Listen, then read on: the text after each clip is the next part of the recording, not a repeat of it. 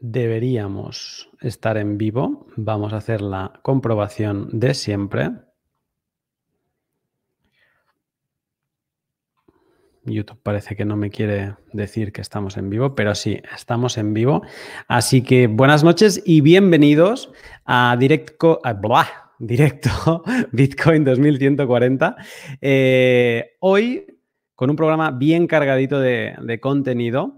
Así que, sin más espera, Cero, ¿de qué vamos a hablar esta noche en las noticias? Buenas tardes y buenas noches a todos. Hoy tenemos mucha información. Estaremos hablando sobre un poco de minería, eh, innovación en costos, eh, POW versus POS y el problema con Steemit.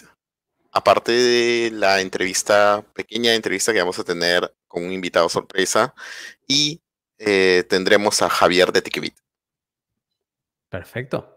Eh, Arcad, ¿de qué vamos a hablar en, tu sección hoy? Hoy vamos a hablar del experimento que está haciendo esta semana, que es la instalación del dojo encima de, la estación Bitcoin que tenía, que tenía hecha. Con, la parte complicada que es, ¿no? Que hemos estado debatiendo en el grupo del, maldito o bendito, depende para quién, Docker. Y, bueno, eso nos contarás de, aquí a un rato. Y Immortal, el mercado, eh, Bitcoin rebotando, eh, resucitando, ¿qué nos vas a contar hoy? Pues eso es exactamente lo que vamos a intentar eh, descifrar un poquito hoy, si este rebote que nos ha llevado por encima de los 9000 ¿Es algo definitivo, una reanudación de tendencia o es simplemente un rebote? Básicamente nos vamos a centrar en eso y obviamente veremos algo de, de altcoin también. Perfecto. Pues dicho esto, mi amigo Cero, todo tuyo. Muy buenas a todos y bienvenidos al, al vigésimo tercer podcast de Bitcoin 2140 junto a Lunatic, Arcade e Immortal. Hoy nos visita Javier Pastor de Tikebit, con quien estaremos conversando sobre la empresa, los planes que tienen, cómo ha venido evolucionando el mercado y por supuesto sobre Bitcoin. Invitamos a la comunidad a que visiten coinhq.tv, la nueva plataforma de streaming Crypto 24/7. Visiten coinhq.tv para enterarse de las novedades, nuevos programas, próximos lanzamientos y más contenido. Sin más que agregar, comenzamos. Noticias. Bitcoin, una fuente de innovación. Para muchos de los mineros de Bitcoin, el principal problema a superar es el costo de energía. En todo momento se buscan fuentes baratas y flujo constante. La planta de energía Greenwich Generation, con sede en Nueva York, ha logrado vencer este problema. Lo hace de forma sostenible y, ecoamigable. La planta anteriormente producía energía de carbón, pero con una inversión de 65 millones de dólares han logrado remodelarla energía de carbón a gas natural cuentan con la capacidad de brindar energía a 11.000 hogares y de los 106 megavatios diarios que producen, 14 son destinados a la granja de minería de Bitcoin que poseen. Son alrededor de 7.000 mineros ASIC y pueden recolectar 5.5 Bitcoins diarios, aproximadamente 50.000 dólares. Debido a que sus costos de espacio y energía son bajos y predecibles, afirman que están en la capacidad de operar a precios bajos e incluso después del halving. Anteriormente, la planta funcionaba temporalmente, solo en horas punta durante meses de verano e invierno. Ahora con esta implementación son capaces de operar todo el año y sin dañar el medio ambiente. Ahora pasaremos a hablar sobre, a raíz del problema que esta semana que ha tenido Steemit, eh, se han creado y posteado muchos artículos respecto al, al algoritmo POW versus POS, ¿no? al algoritmo de consenso POW versus POS. Y aquí tenemos un resumen de, de, lo que ha, de lo que se ha posteado en estos días. Paso a compartir pantalla. A ver si la veo.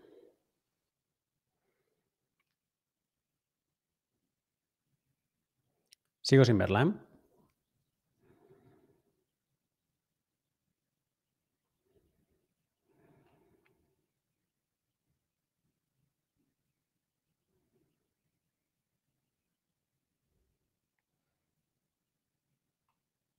¿Cero?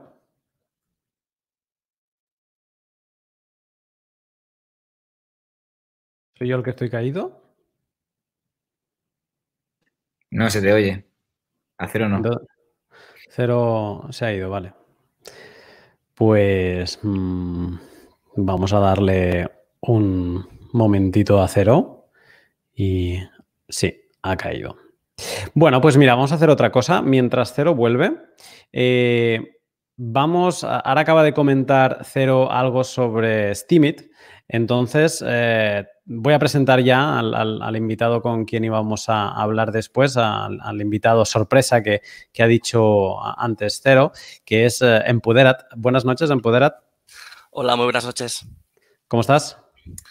Genial, sopesando las últimas noticias y bueno, quería primero de todo darte las gracias por permitirme estar hoy aquí. La verdad es que me hace mucha ilusión.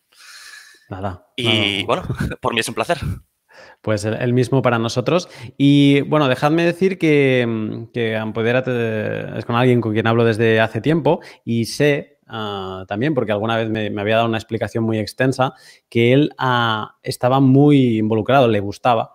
Eh, o le gusta, no lo sé, ahora nos lo explicará, eh, todo lo que tenía que ver con, con Steamit.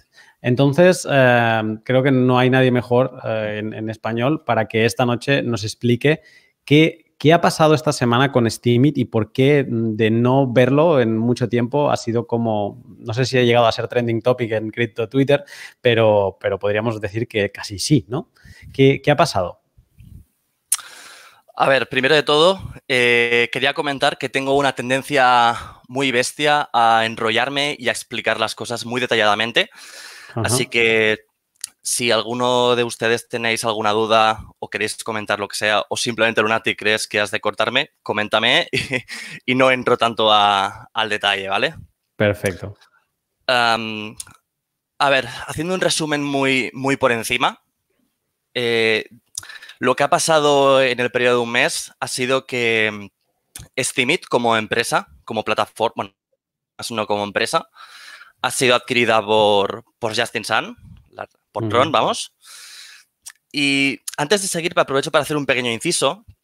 Y es que he visto, Lunati, que te has referido a, a Steamit como quizás como la blockchain. No sé si equivocadamente o no.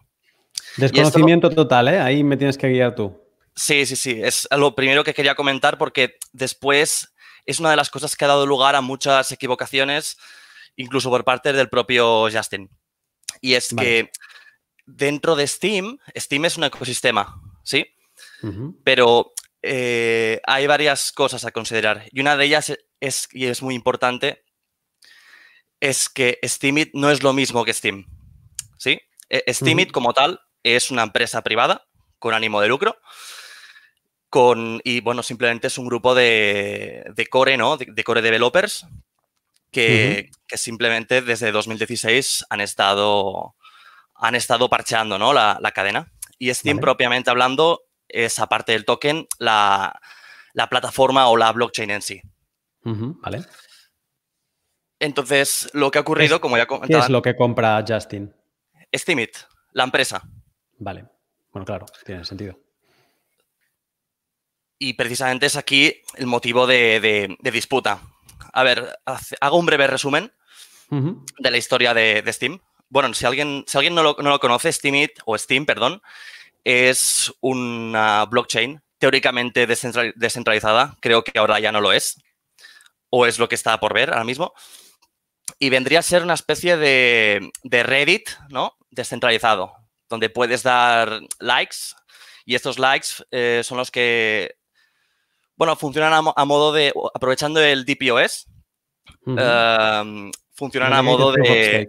Exacto. Aprovechando el Delegated Proof of Stake, estos, estos votos funcionan como, como bueno, son, son votos y estos me gustas tienen un valor monetario, ¿no? Esto ya, bueno, solo por como comentarlo como, características de la cadena. ¿Qué ha pasado? Eh, Justin adquirió en eh, este 14 de febrero, un poco antes, la, esta empresa y eh, junto con ella, teóricamente, ha adquirido todo el, stake que tenía en, su posesión Steamit como, como empresa. ¿Qué cuánto era del total? Si no recuerdo mal, se han transferido 65, 65 millones de Steam. que ahora mismo corresponde con un 20% de la, de la supply. Pero comentar que en sus inicios Steam era una blockchain que era minable. Tampoco puedo dar mucho detalle porque no estaba por aquel entonces. Yo entré en, late 2017.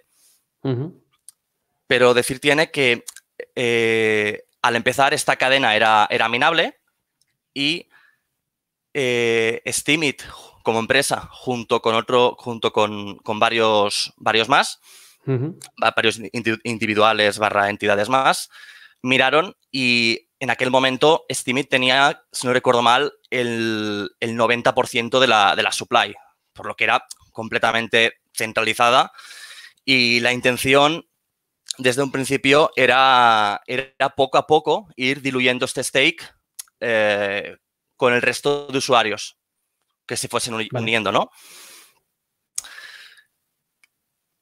Eh, no, no, existe. Dime, dime. Te, iba, a preguntar, digo, porque hasta, hasta aquí, de momento todo parece, bueno, correcto, desde la, si, aceptamos que, eso, ¿no? Que a golpe de talonario, pues eh, eh, Justin se ha convertido en el mayor staker, quiero pensar, o quiero, entiendo, ¿no? hasta aquí, digamos que todo parece correcto, pero luego se ha visto o se ha escuchado como mucho drama dentro de... Incluso al principio había como un optimismo porque parecía como que se estaba apagando la plataforma, o al menos eh, mediáticamente, y, alguien incluso lo veía como con optimismo. Pero, ¿qué, ha pasado? ¿Dónde, ¿Dónde ha estado el drama, digamos? El drama ha estado en que con este stake que tenía originariamente Steemit y que ha sido transferido, había un acuerdo verbal entre, el antiguo propietario, que es Net, y, el resto de la comunidad, conforme ese stake, nunca se utilizaría para votar a los block producers. Vale. O, para votar contenido dentro de la plataforma.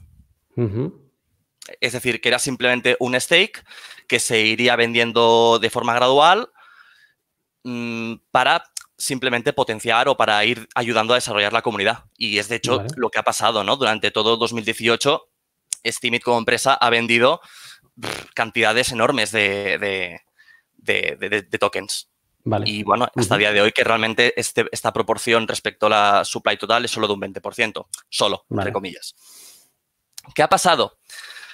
Que mm, Justin, desde el primer momento, em, dio un montón de... No fue claro sobre qué iba a hacer con ese stake que acaba de, adquirir. Y, desde el primer día estuvo emitiendo noticias y tweets amenazando o dando señales de que pretendía hacer un swap de, los tokens de Steam a la cadena de Tron. Y es algo que obviamente la comunidad no, pues no ha aceptado, ¿no? Y en el sentido de que, claro, a ver, tú has comprado Steemit, no has comprado la comunidad en sí. Si quieres realmente poder decidir sobre la cadena, pues consigue apoyo suficiente, ¿no? Entre los witnesses, que son los que, bueno, los, son el nombre que damos a los block producers de, Steam, ¿no? ¿Qué ocurre? Después de siete días de, no haber una comunicación clara, estos witnesses, sin, ningún tipo de aviso previo, y esto es, la primera decisión discutible, podría decirse que ellos fueron los que tiraron la primera piedra. bueno, parchearon la. Bueno, hicieron un, soft fork, ¿no? Vale. Y plantearon una, serie de cambios que lo que hacían básicamente era fricear todo el stake de, de, Steemit. para que Justin... le, congelaron el stake a Justin. Sí. Le congelaron, le congelaron. Sí. a ver, teóricamente este, este soft fork era temporal hasta, hasta el momento en que, en el que él se pronunciase. Y, había, de hecho, una reunión programada para días después, ¿no? Hmm. Pero como Justin seguía dando señales equívocas eh, sobre qué iba a hacer o dejar de hacer, los witnesses decidieron tomar este paso de forma preventiva hasta ver qué pasa.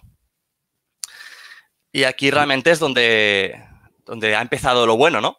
Y es que, si no recuerdo mal, el soft fork se subió en el 23 de febrero o así. Y sí, poco después de una semana, que ha sido el, antes de ayer, si no recuerdo mal, el día 3 de marzo, que es cuando se ha hecho todo tan viral, o cuando se ha relativamente viralizado, ha sido porque realmente, bueno, tal y como yo lo viví, es, bueno, yo utilizo Steam, Steam cada día, ¿sí?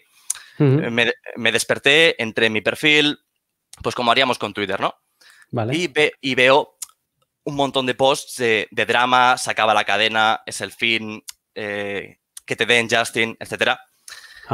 Y un comunicado de, la empresa, que, ya estaba obviamente en control de, Justin, diciendo que, este, que este, este, esta congelación, este freeze, este freeze era, era malicioso y que, mm, bueno, que habían tomado las medidas apropiadas para revertirlo y, retomar el control sobre su stake, ¿no?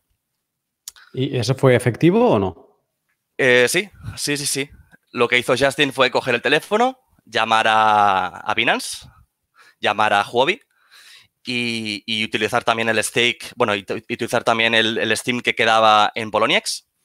Y básicamente los, estas tres casas de cambio y el propio stake de la empresa se utilizaron para, para quitar de, una sola vez todos los witnesses de, las primeras 20 posiciones, que son las que deciden eh, qué cambios se producen en la cadena.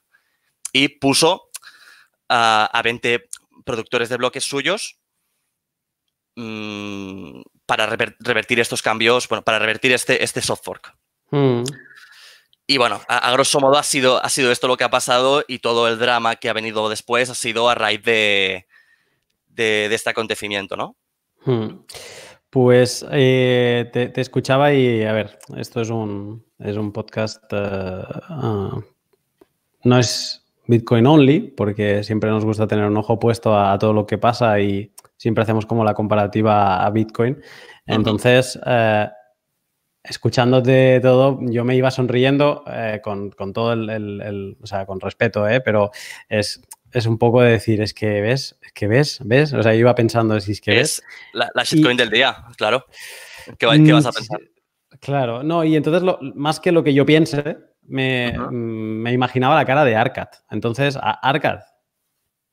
Eh, eh, todo esto a ti, ¿a qué te, a qué te sabe? bueno, pues. Pues una más para mí, una más de, los demás proyectos, que al final acaban, acaban centralizándose. Sí, sí es, bueno, si es que no estaban, lo que decía ahora en Poder, ¿no? Que, de un inicio estaba muy centralizado, como que se iba diluyendo ese stake, pero que al final, pues mira, con un 20% de stake y con influencia, que al final es lo que Justin ha hecho valer, pues mira, revirtiendo cambios ah, de los que en teoría son los, los nodos como mineros, ¿no? De un, de un DPoS, porque toda la cadena es, es, eh, Delegated Proof of Stake. No, sé bien bien cómo funciona. Eh, sí. Bueno, si me permites comentar, eh, nada, poco tiempo. Realmente lo divertido ha, venido justamente después de esto que ¿Ah, he comentado. ¿Aún ha pasado más? Aún ha pasado más y de hecho, mm, justo antes de, de entrar aquí con vosotros al directo, estaba en un Discord escuchando a los witnesses y, bueno, ha habido conversaciones sin parar al respecto sobre qué hacer o no. ¿Qué ha pasado? Em, eh, Justin ha tomado el control de la, cadena temporalmente durante un día, pero justamente de, producirse... Claro, ¿cómo, han hecho esto las casas de cambio? Freceando eh, o congelando su propio stake. Binance, por ejemplo, tiene 31 millones de Steam en sus, en sus arcas, digamos, Mm. Y, ha congelado este stake para poder votar a los, a los productores de bloques de, Tron. ¿Qué pasa? Que este, para tú poder votar dentro de la cadena, tienes que congelar tu stake durante 13 semanas o tres, meses, o tres meses, dicho de otra forma. Mm. ¿Qué pasa?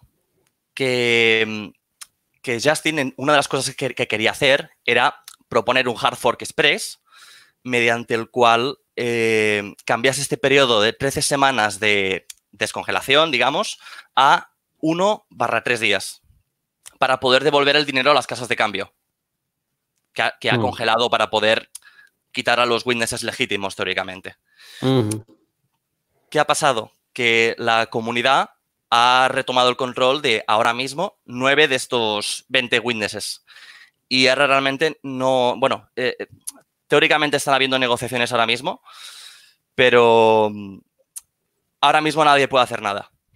Y a mí me parece interesante ver cómo las casas de cambio se han mojado al respecto y me está, me está divirtiendo ahora mucho ver cómo em, Justin está particularmente desesperado tratando de, de retomar el control de nuevo de la cadena. Que ahora mismo, insisto, no es de nadie, pero él tampoco puede llevar a cabo sus planes.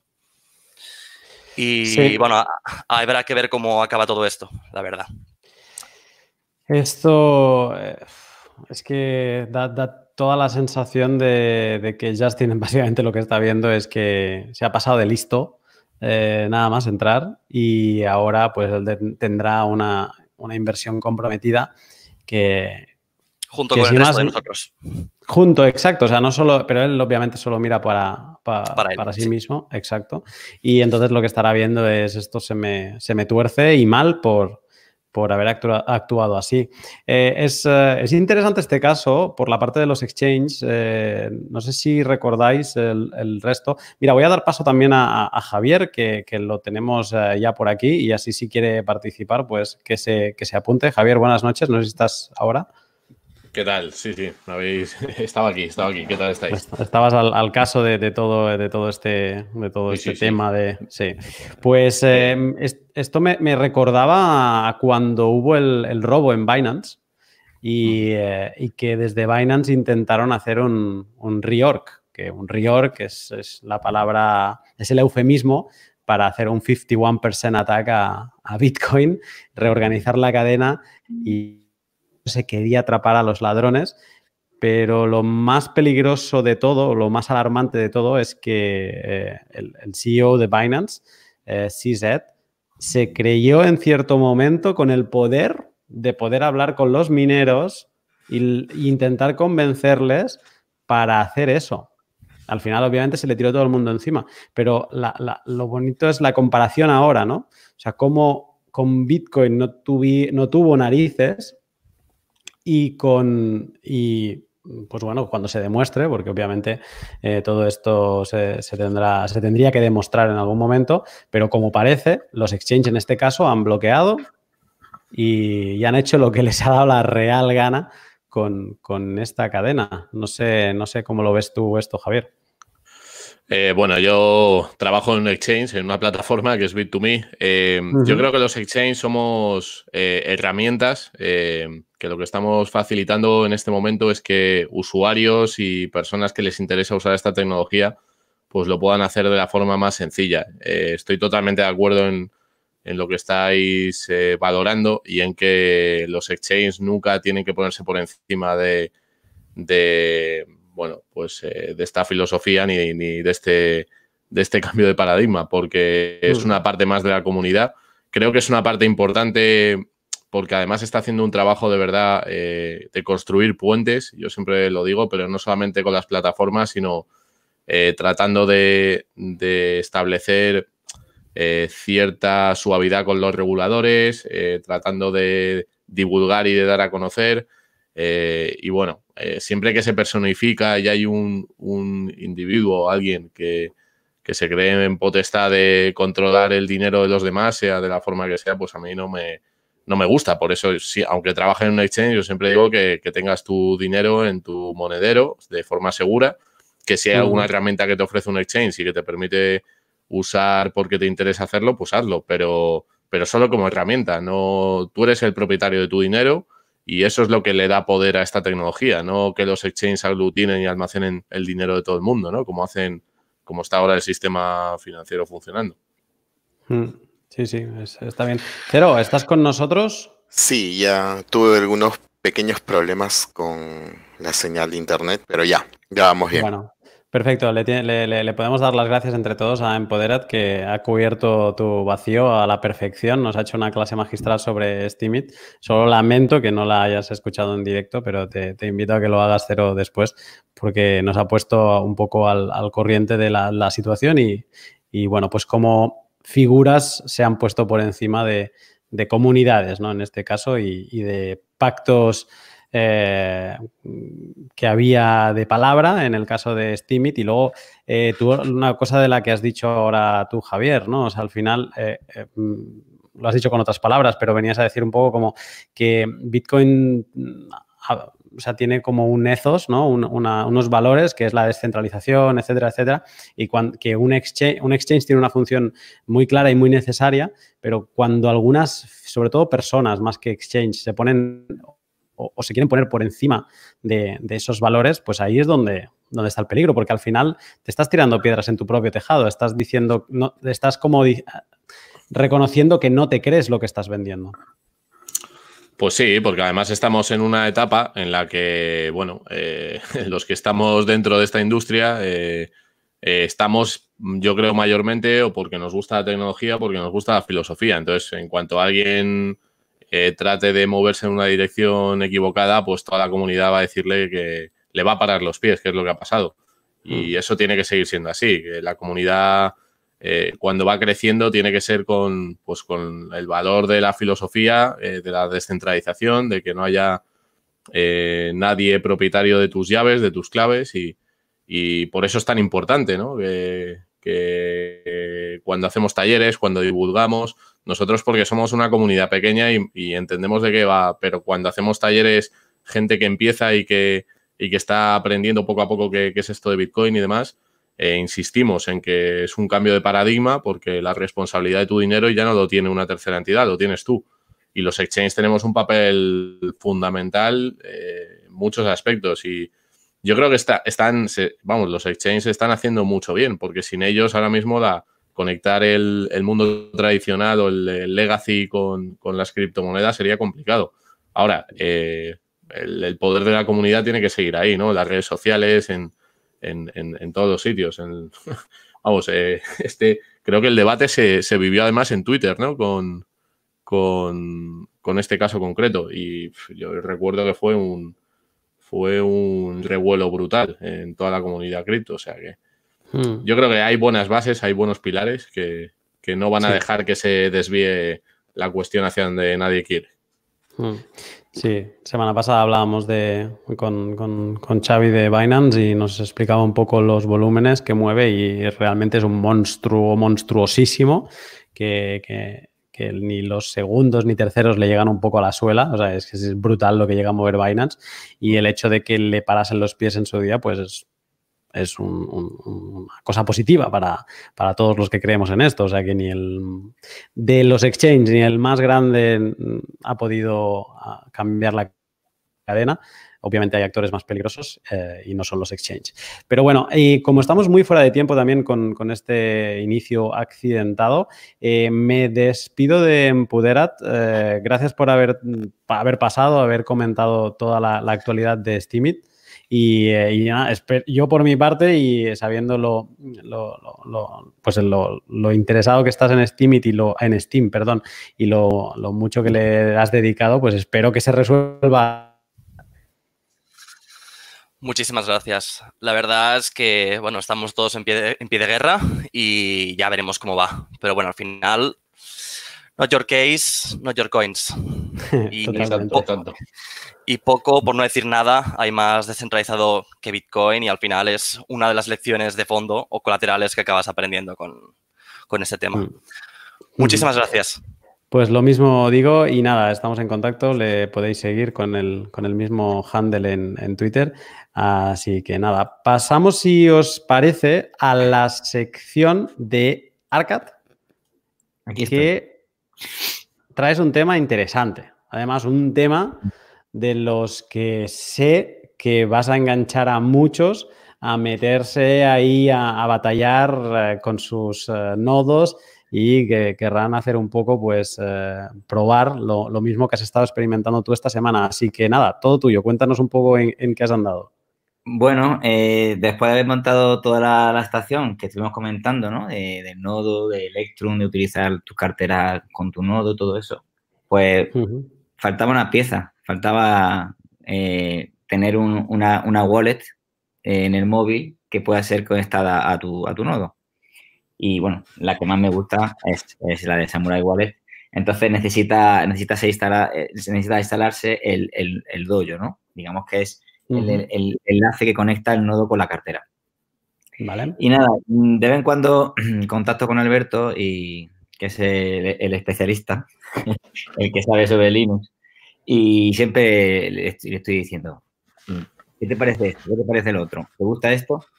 Y, nada, les puse el tema de, de Dojo porque el Dojo viene digamos que viene el paquete en el que, en el que lo instalas todo y le instalas, se descarga la blockchain, se descarga el Explorer, todo eso. Entonces, como nosotros teníamos montado ya todo el sistema, pues eh, estuvimos buscando pues cómo hacerlo para instalarlo encima de todo nuestra, nuestro setup. Vale. Entonces encontramos, bueno, que se podía instalar a través del Docker. Entonces, bueno, estuve esperando así unos días y, me mandó un, un vídeo Alberto. Y nada, a priori, sencillo, eh, había que instalar el, Docker, instalar el Tor Browser si no tenías, porque se, para acceder luego a las direcciones Onion, que ya comentaré. y, luego, por último, instalar el Dojo, que es sencillo. Entonces, quería llegar a, este pod con todo instalado, entonces me puse mano a la obra, pero me he, tirado, he estado dos días con, con problemas con el Docker, que a priori era sencillo de instalar, pero me daba, me daba error me daba error, buscábamos todo, el tiempo la solución y nada, vamos.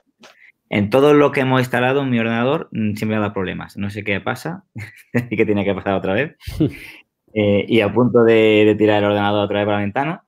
Eh, pero después de buscar en foros y después de intentar todo, mm, me dice Alberto, dice, prueba a descargar los paquetes de nuevo, a, a quitar después de, descargártelo, quitar el cable de Ethernet y probarlo. Y ha sido hacer eso y funcionar.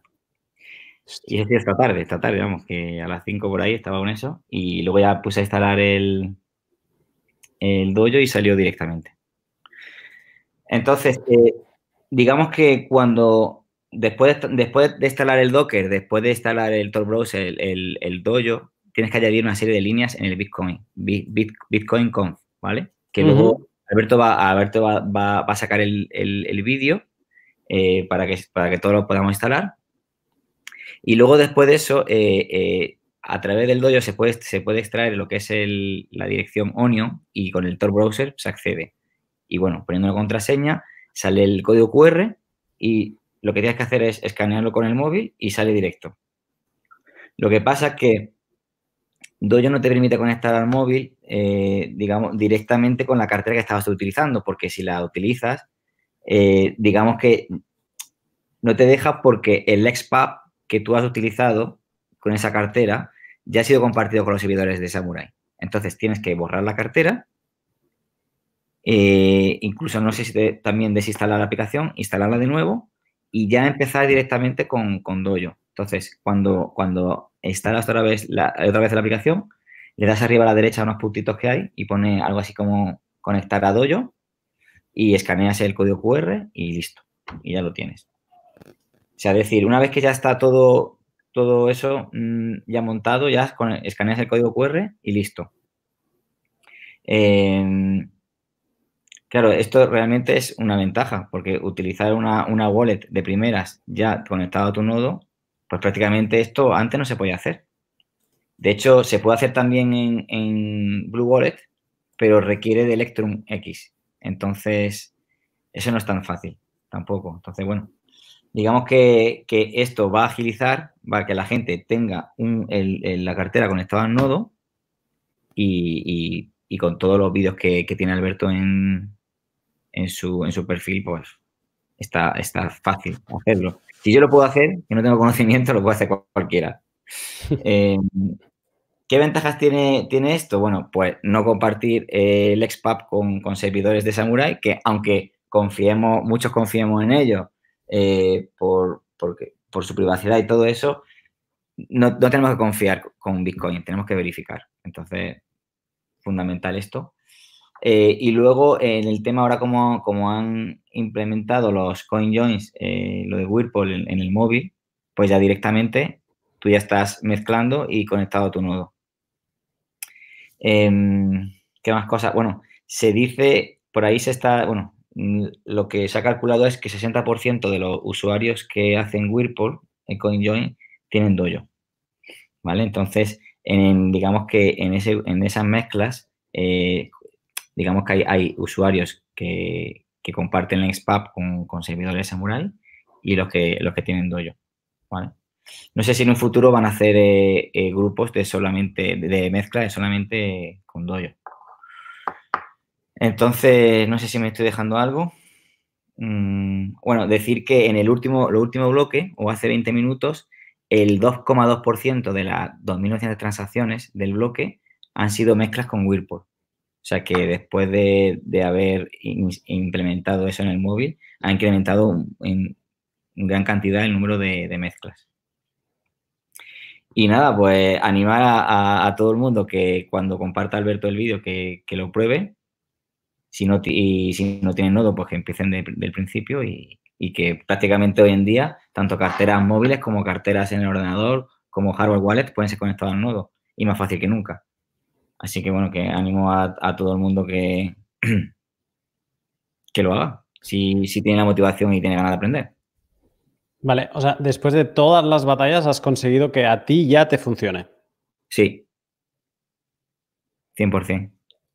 Y ahora mismo, pues con la total libertad de estar con el móvil y estar moviéndote, moviéndolo todo desde tu nodo, que eso lo puedes hacer muy fácil desde un PC, pero desde el móvil pues tiene más su intríngulis. Ahora, ahora vives así de cómodo.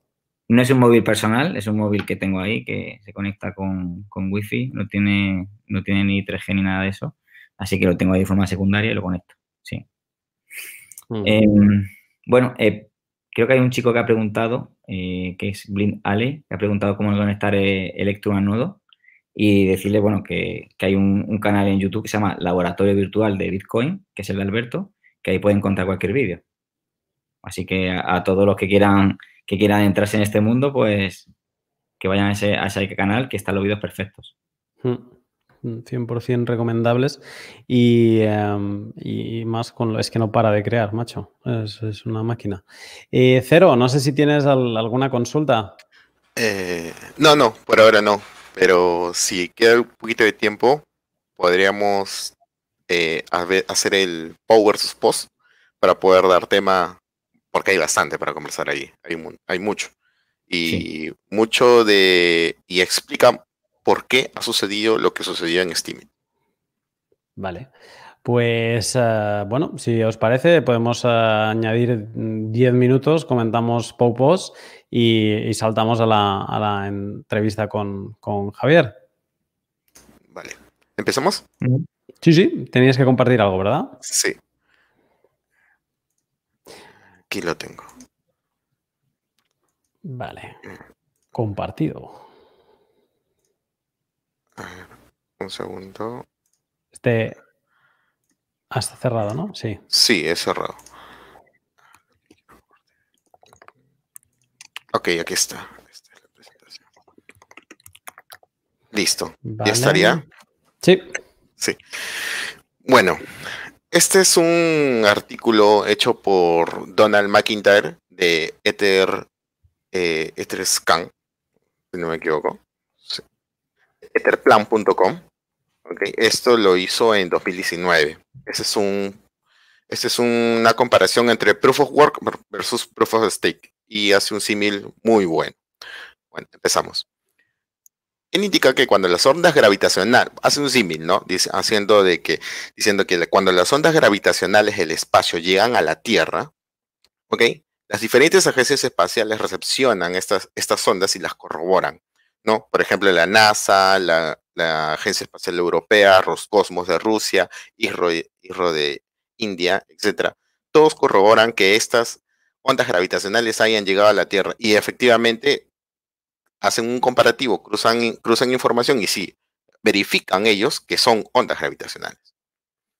Entonces, estos, estos, estas ondas se suelen dar cuando dos cuerpos de masa muy elevada chocan entre sí o orbitan entre ellos, por ejemplo, los agujeros negros o hay choques de galaxias. Entonces, esto da la figura de que, en resumidas cuentas, esto lo que nos quiere decir es que ninguna de este tipo de ondas gravitacionales puede producirse en la Tierra. Eso quiere decir de que cualquier onda de este tipo que llegue no es o sea, siempre va a ser, está comprobado que siempre son ondas gravitacionales y vienen del espacio. Ok. Teniendo como base este símil, explicaremos las diferencias que existen entre POW y POS. Todos pensamos que cuando Satoshi ideó Bitcoin pudo resolver el problema de generales bizantinos, pero en realidad no da la solución, sino que lo evita. evita. ¿Cómo, cómo lo hace? Eh, asemeja en las ondas gravitacionales que llegan de la Tierra, ¿ok? Como si fueran las transacciones Bitcoin o los bloques que producen los mineros. Hagamos de cuenta de que las ondas no son los, son los bloques que están produciendo los mineros y que se comunican con la Tierra que vendrían a ser los full nodes. Entonces, a diferencia de las ondas gravitacionales que pueden ser de diferentes magnitudes y lapsos de tiempo, los bloques Bitcoin cuentan con parámetros que son creados bajo ciertas reglas de consenso en un lapso de tiempo determinado y bajo una premisa, que la información en la cadena debe ser inmutable. Si alguna de estas características no se cumple y los mineros producen bloques con diferentes reglas, intentan reorganizar la red, hacen doble gasto o perturban la vía y la seguridad de la red, entonces estos mineros quedarán excluidos de la red. Los full nodes tienen esta capacidad, tienen esta arma, y es muy poderosa y disuasiva contra los mineros. ¿Por qué? Porque ningún minero quiere trabajar en vano, tampoco desea ser expulsado de la red. Y si en caso ocurriera un ataque del 51%, los mineros tienen la opción de aplicar un software, el cual podría incluso cambiar el algoritmo. Y con esto, si se cambia el algoritmo, eh, el equipo de minería digamos, pase, se cambia a, a, cualquier otro, cualquier otro algoritmo ya que no sea SHA-256, el equipo de minería AC comprado dejaría de ser utilizado, sería inútil. Ahora, del POS y del DLT. Para empezar es necesario aclarar algo. Las redes Proof of Stake no son blockchains. Los bloques solo son producidos por los mineros en Proof of Work, utilizando enormes cantidades de energía para demostrar su trabajo.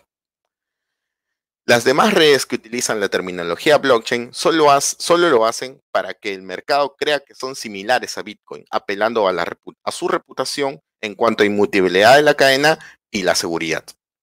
Las redes DLT POS no cuentan con la división de poder que estábamos explicando que tiene POW.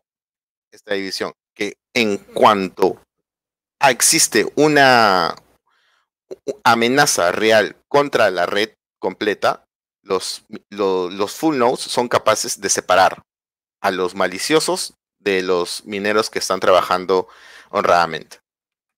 Entonces, a esto se le llama, esta es una, una división de poderes, lo que se hace en Proof of, en proof of Work. Eh, veamos. Las redes DLT no cuentan con esta división de poder que tiene Proof of Work. Es decir, no existe separación entre quienes recopilan la información e y la ingresan versus los validadores, como vemos en el gráfico. En este gráfico podemos ver que todos son nodos. Este es un proof of, stake. Aquí podemos ver que todos son nodos, pero también existen validadores. Entonces, veamos. Mm, para que un, valida, para que un nodo sea validador, staker, block producer, backer o master nodes, estos lo que hace, eh, esto es lo que, lo que necesitan para ser validadores, lo que tienen que hacer es apostar o stackear eh, saldos de, esta red, ¿no?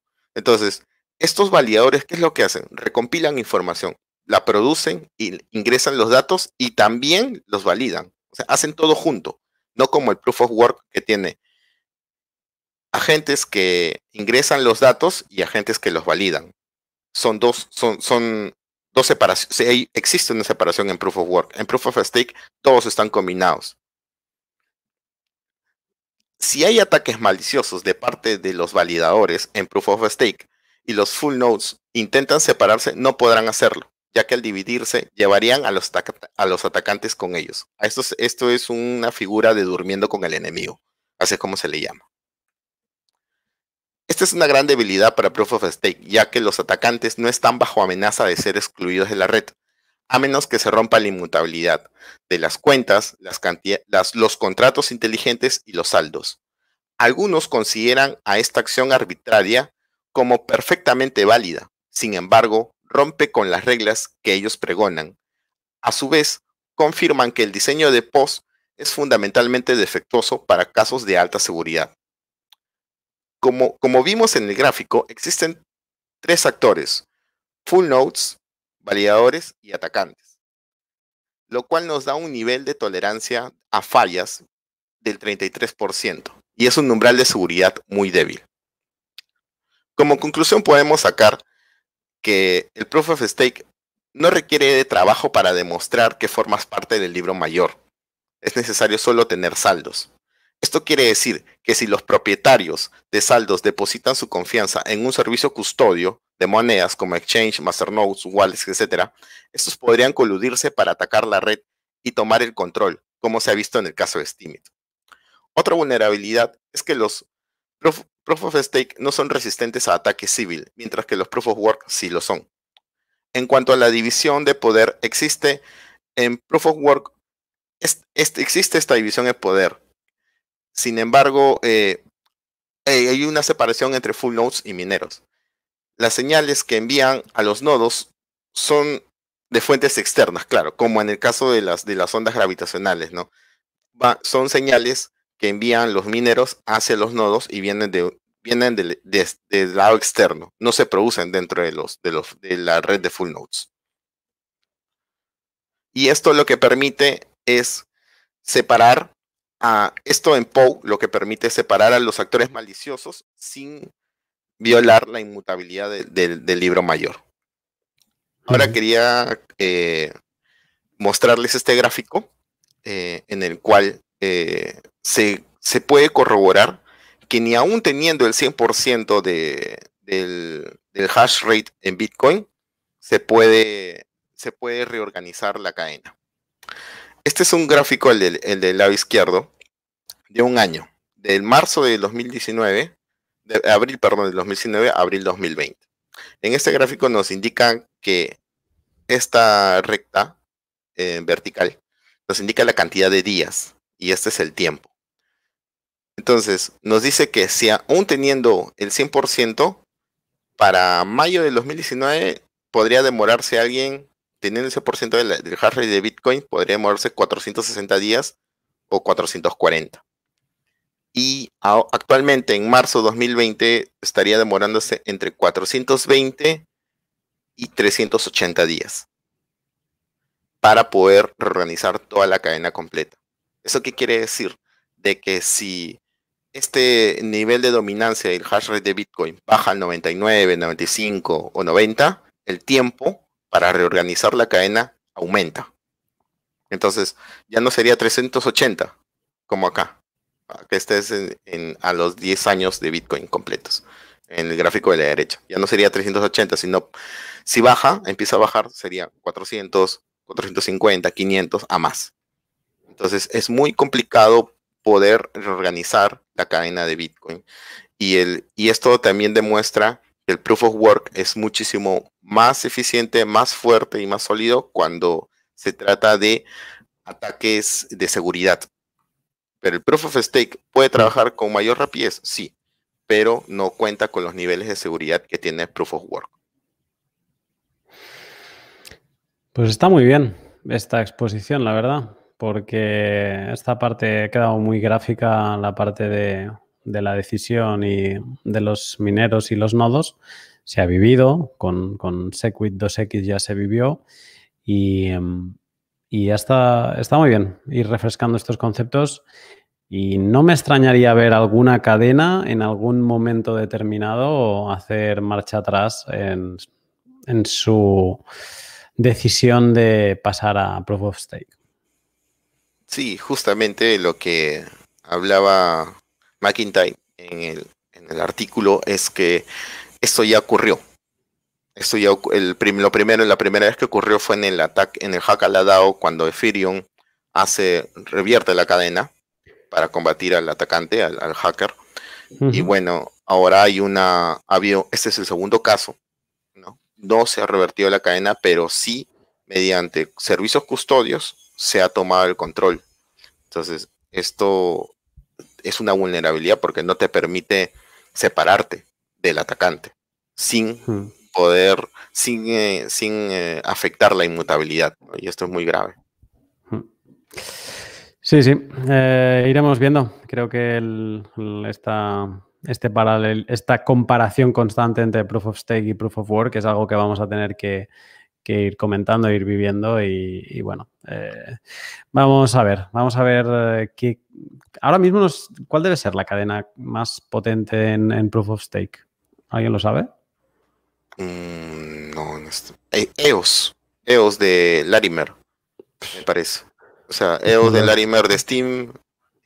Y con los 25 y con los 25 block producers que mm, más centralizado que no sé, vamos, es bastante claro, ¿no? Y luego hay los cárteles entre, entre block producers y bueno, eh, pues ya está. si este es el mejor ejemplo que tenemos de Proof of Stake, pues no hace falta que, diga nada más y, eh, mejor lo, dejamos de forma elegante aquí.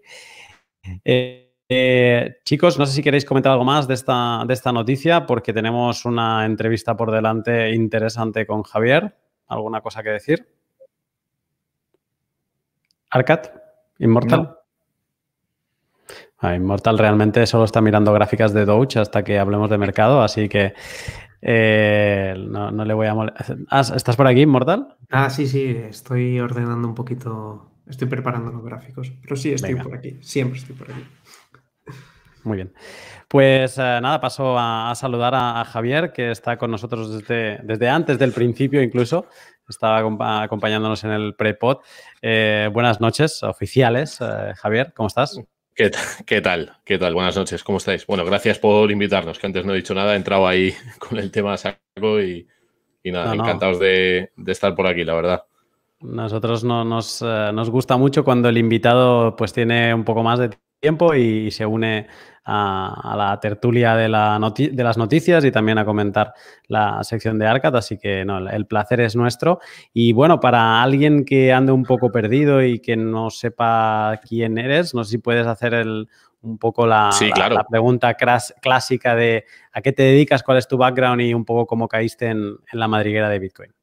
Seguro, seguro. Eh, bueno, mi nombre es Javier Pastor. Eh, si queréis o si tenéis interés en seguirnos en Twitter, eh, Javier Bitcoin o, Bit2Me, que es, es la empresa española, el exchange. Eh, llevo más o menos dos años y medio, eh, mediados de 2017, en, contacto con, la tecnología.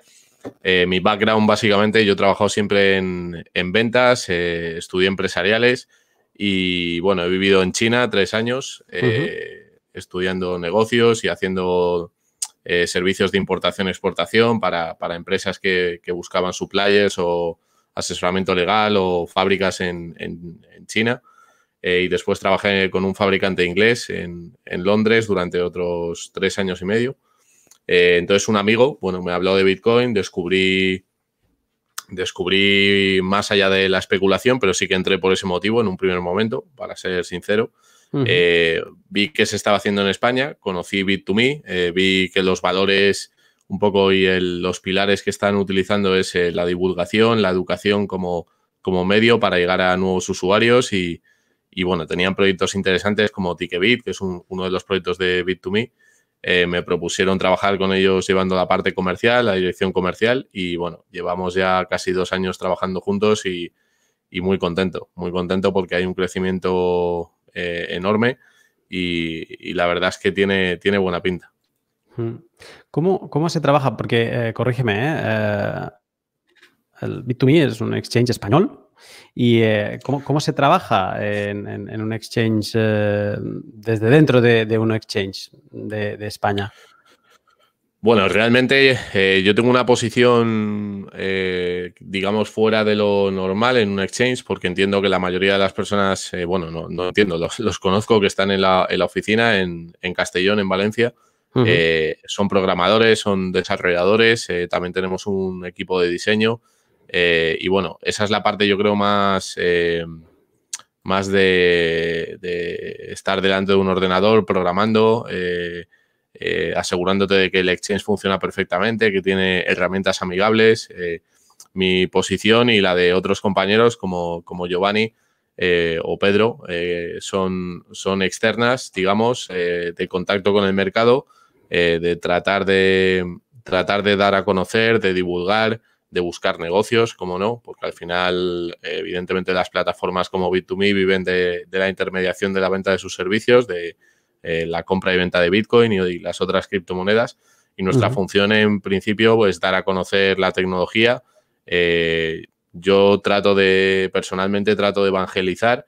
Eh, por ejemplo, Giovanni está en todos los eventos, es en relaciones públicas y, y Pedro Campoyes está desarrollando servicios que luego os contaré más en detalle a nivel de Latinoamérica, que ahora vamos a dar el, el salto con servicios muy concretos. Y bueno, es un trabajo más, eh, bueno, marketing y comercial. Creo que es positivo, eh, que además de que eh, el core de toda esta industria son personas, son tecnólogos en principio, o personas apasionadas por la tecnología, creo que, que algo bonito que tiene Bitcoin es que se puede enriquecer desde diferentes ámbitos, que es lo que está sucediendo, desde el ámbito económico, el ámbito filosófico, legal, fiscal, eh, bueno, creativo, eh, etcétera, etcétera, ¿no? Y, al final la empresa está creciendo, está contratando a personas que ocupan esos puestos, eh, personas de diferente background profesional se van uniendo y van desarrollando nuevas vías de negocio, ¿no? Para la compañía. Em, nuestro día a día, ya digo, es tratar de dar servicio a los clientes, tratar de contactar con medios de comunicación, con asociaciones, con institutos, universidades. de hecho, ayer hicimos una, una un taller en, Castellón. Eh, antes de ayer estuvimos en el CENIS, que es, la, es un, evento que hay de todos los funcionarios de España que vinieron a la nave, al Ayuntamiento de Madrid. Y, hace, y la semana que viene hacemos un taller en Crypto Plaza, eh, que es un, lo conoceréis seguro. Es una especie de, embajada que agrupa a muchas empresas del sector cripto aquí en Madrid. Em, y bueno, luego llegar a acuerdos, pues por ejemplo, con, con Territorio Bitcoin hemos, hemos hecho cosas juntos, ahora tiene el evento de Motril, y muchísimas cosas que vienen, ¿no? Eh, al final es, eh, yo creo que la comunidad, mm, apoyarnos unos a otros, eh, muchísimos youtubers que tienen canales, también tratamos de darles herramientas en la medida de lo posible para que puedan desarrollar su actividad y, y bueno, pues abrir contactos, abrir vías para que accedan, por ejemplo, en Londres hay un evento de blockchain y hablamos con, con David Bataglia, por ejemplo, eh, que es un youtuber. Eh, entonces, bueno, es crear comunidad, ¿no? Al final y tratar de construir un, bueno, un equipo que al final, eh, igual hablé con, con Xavi de, de, Binance y bueno, al final todos nos conocemos y es una comunidad que, que necesita, bueno, un poco como el resumen, necesita un poco gente de todos los perfiles, ¿no? Para, para que se enriquezca. Claro, eh, vengo yo de publicar la, semana pasada un, post sobre regulación y, ostras, no sé, desde fuera, a ver, desde fuera y desde muy dentro, porque al final eh, fiscalmente pues eh, estoy afincado en España y, también me, afecta esa parte, pero desde fuera me refiero a la parte de que no tengo un exchange o no gestiono un exchange, no trabajo en uno me imagino que España, hostia, no debe ser como el, país más sencillo o más fácil para, para, trabajar en un exchange. Y dentro de lo que, de lo que puedas explicar, te quería preguntar, eh, pues por eso explícitamente, ¿cómo, ¿Cómo, ¿Cómo, se siente Bit2Me con las instituciones españolas? ¿Os lo ponen fácil? Eh, eh, ¿Tenéis que no solo evangelizar al, pueblo, sino que tenéis una labor profunda de luchar, de batallar porque la legislación mejore? No sé si nos puedes explicar un poco más de eso.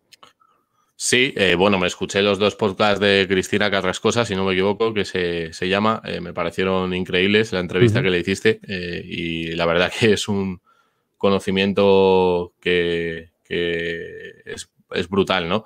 Como comentas, ahora mismo, bueno, Bitcoin, como comentaba ella, es un medio de cambio, no es un medio de pago y, se considera un activo, ¿no? Desde a punto de vista de Hacienda, con lo cual eh, para hacer pagos o para utilizarlo en el día a día siendo una empresa, siendo un autónomo, siendo un, empleado por cuenta ajena, la verdad es que es un, es un dolor de cabeza. Para nosotros es un reto eh, desde ese punto de vista porque mucha gente te dice, ya, pero yo si uso Bitcoin lo único que voy a hacer es complicarme la vida, ¿no? Y encima tecnológicamente hay unas barreras enormes.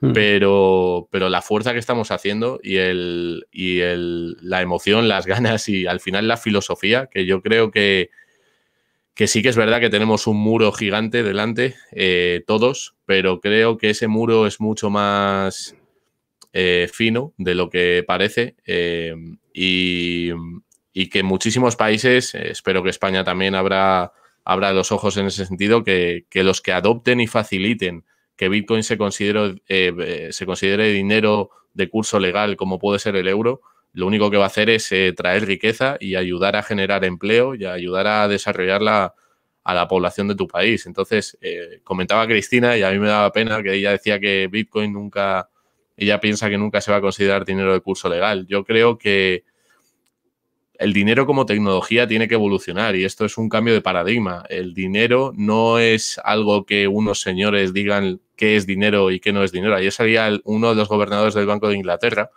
diciendo que Bitcoin, que se prepararan los inversores de Bitcoin porque te iban a perderlo todo, ¿no? Algo así dijo.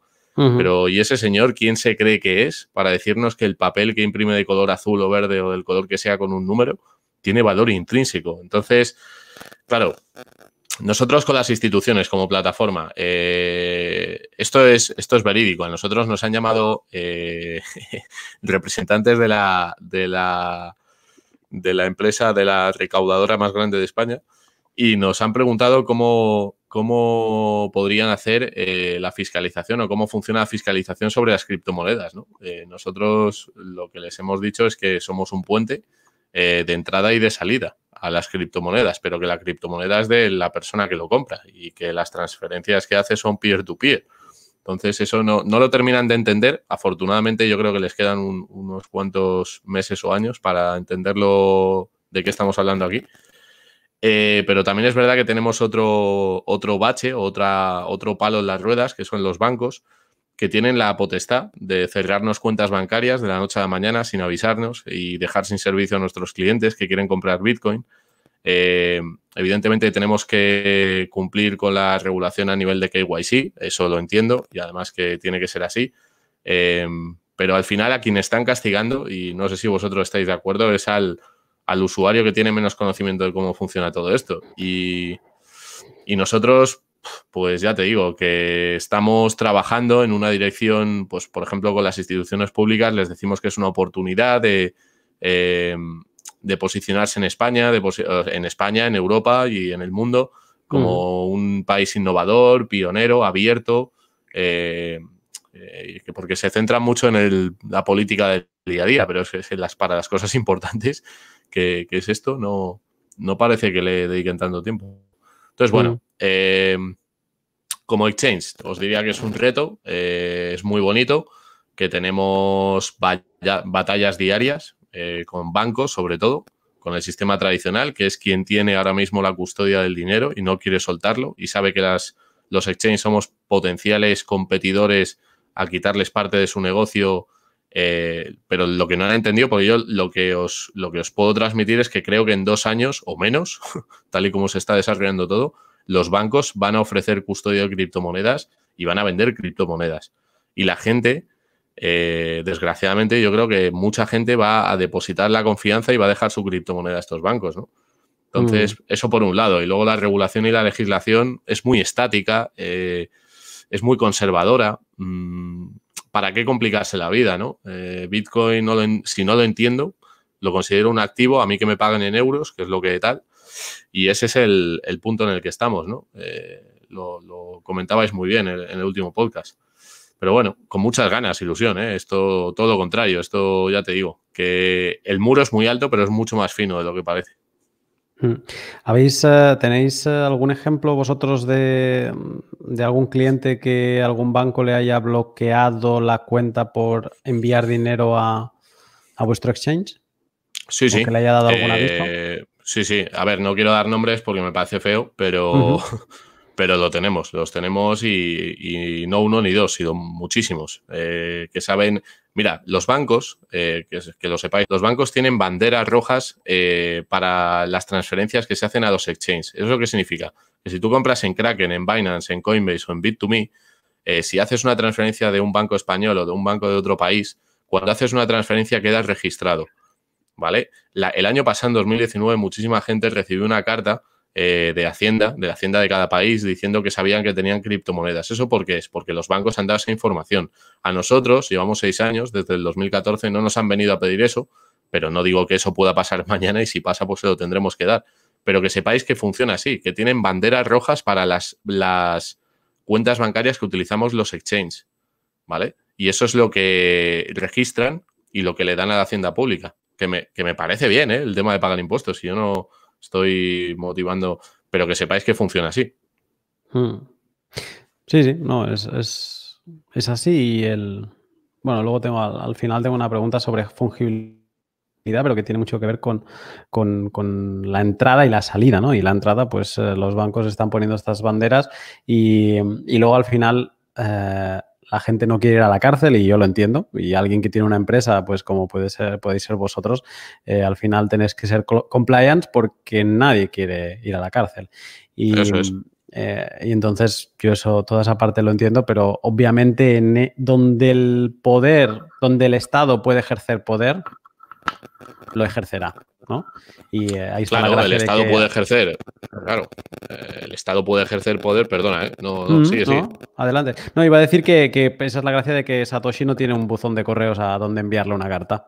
Y, Bitcoin tampoco lo, tiene.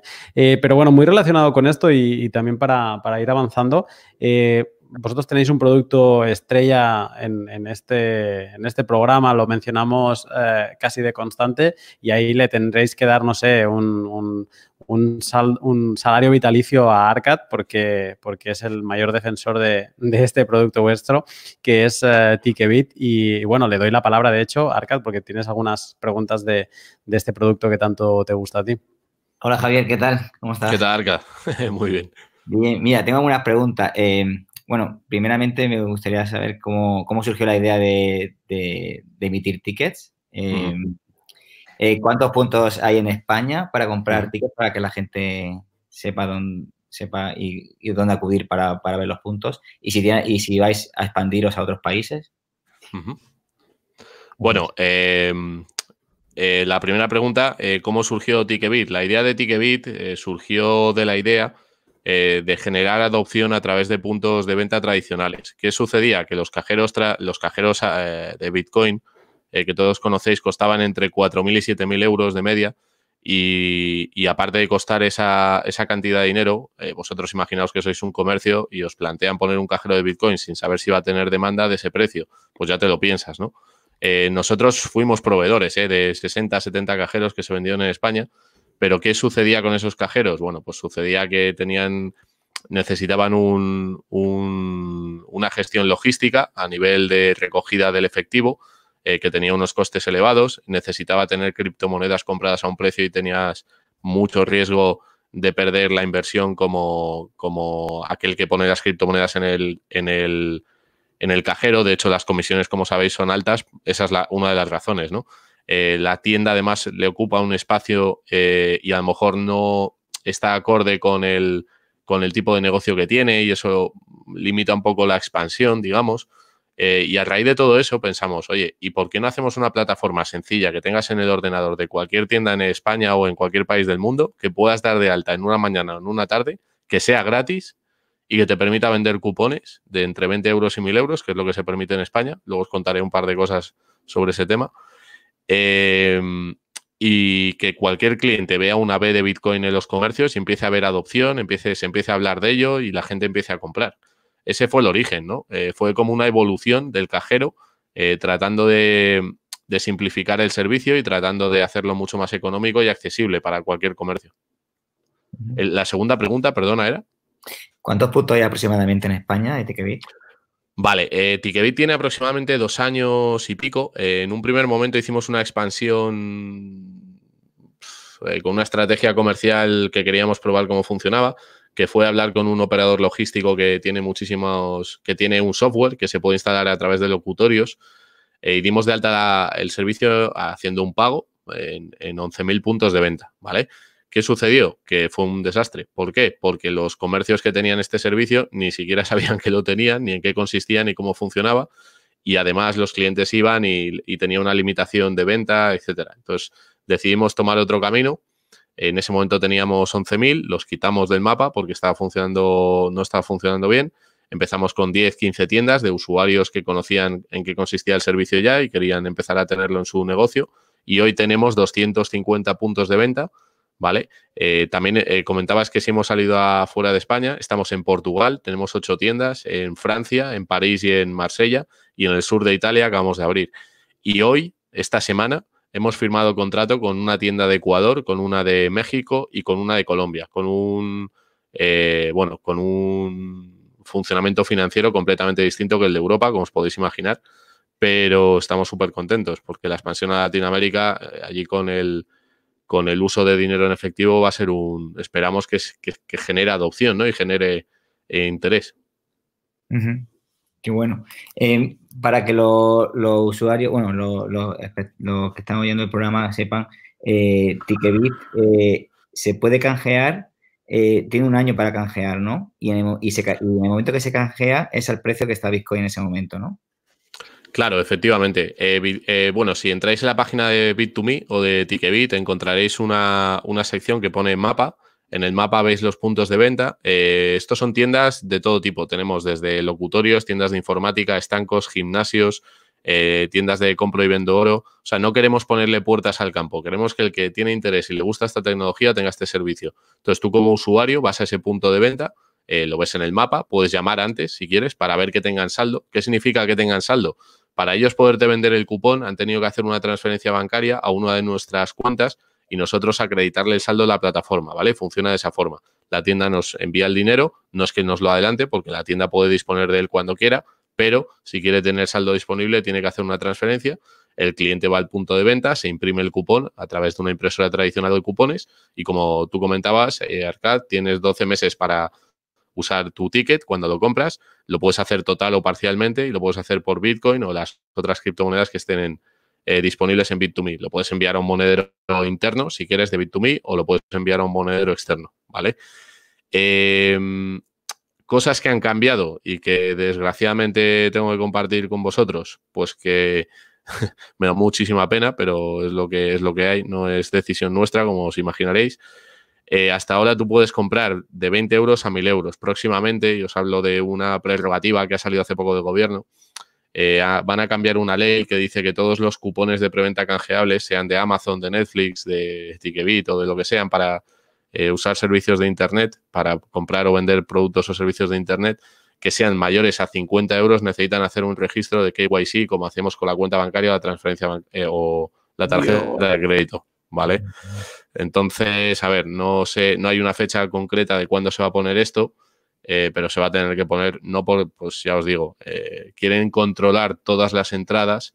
La única diferencia que habrá, desde mi punto de vista, o, varias diferencias que habrá con comprar con tarjeta de crédito o transferencia bancaria es, eh, como os comentaba antes, a nosotros nunca nos han pedido como exchange datos de nuestros usuarios, ¿vale? Si tú compras con efectivo y canjeas tu cupón, de momento, si pues, sucediera, os lo diríamos a toda la comunidad, pero de momento no nos han pedido eh, información de nuestros usuarios eh, de ninguna forma, ¿vale? Entonces, si tú compras con efectivo, pues de momento puedes estar eh, con ese plus si te interesa de usar el servicio.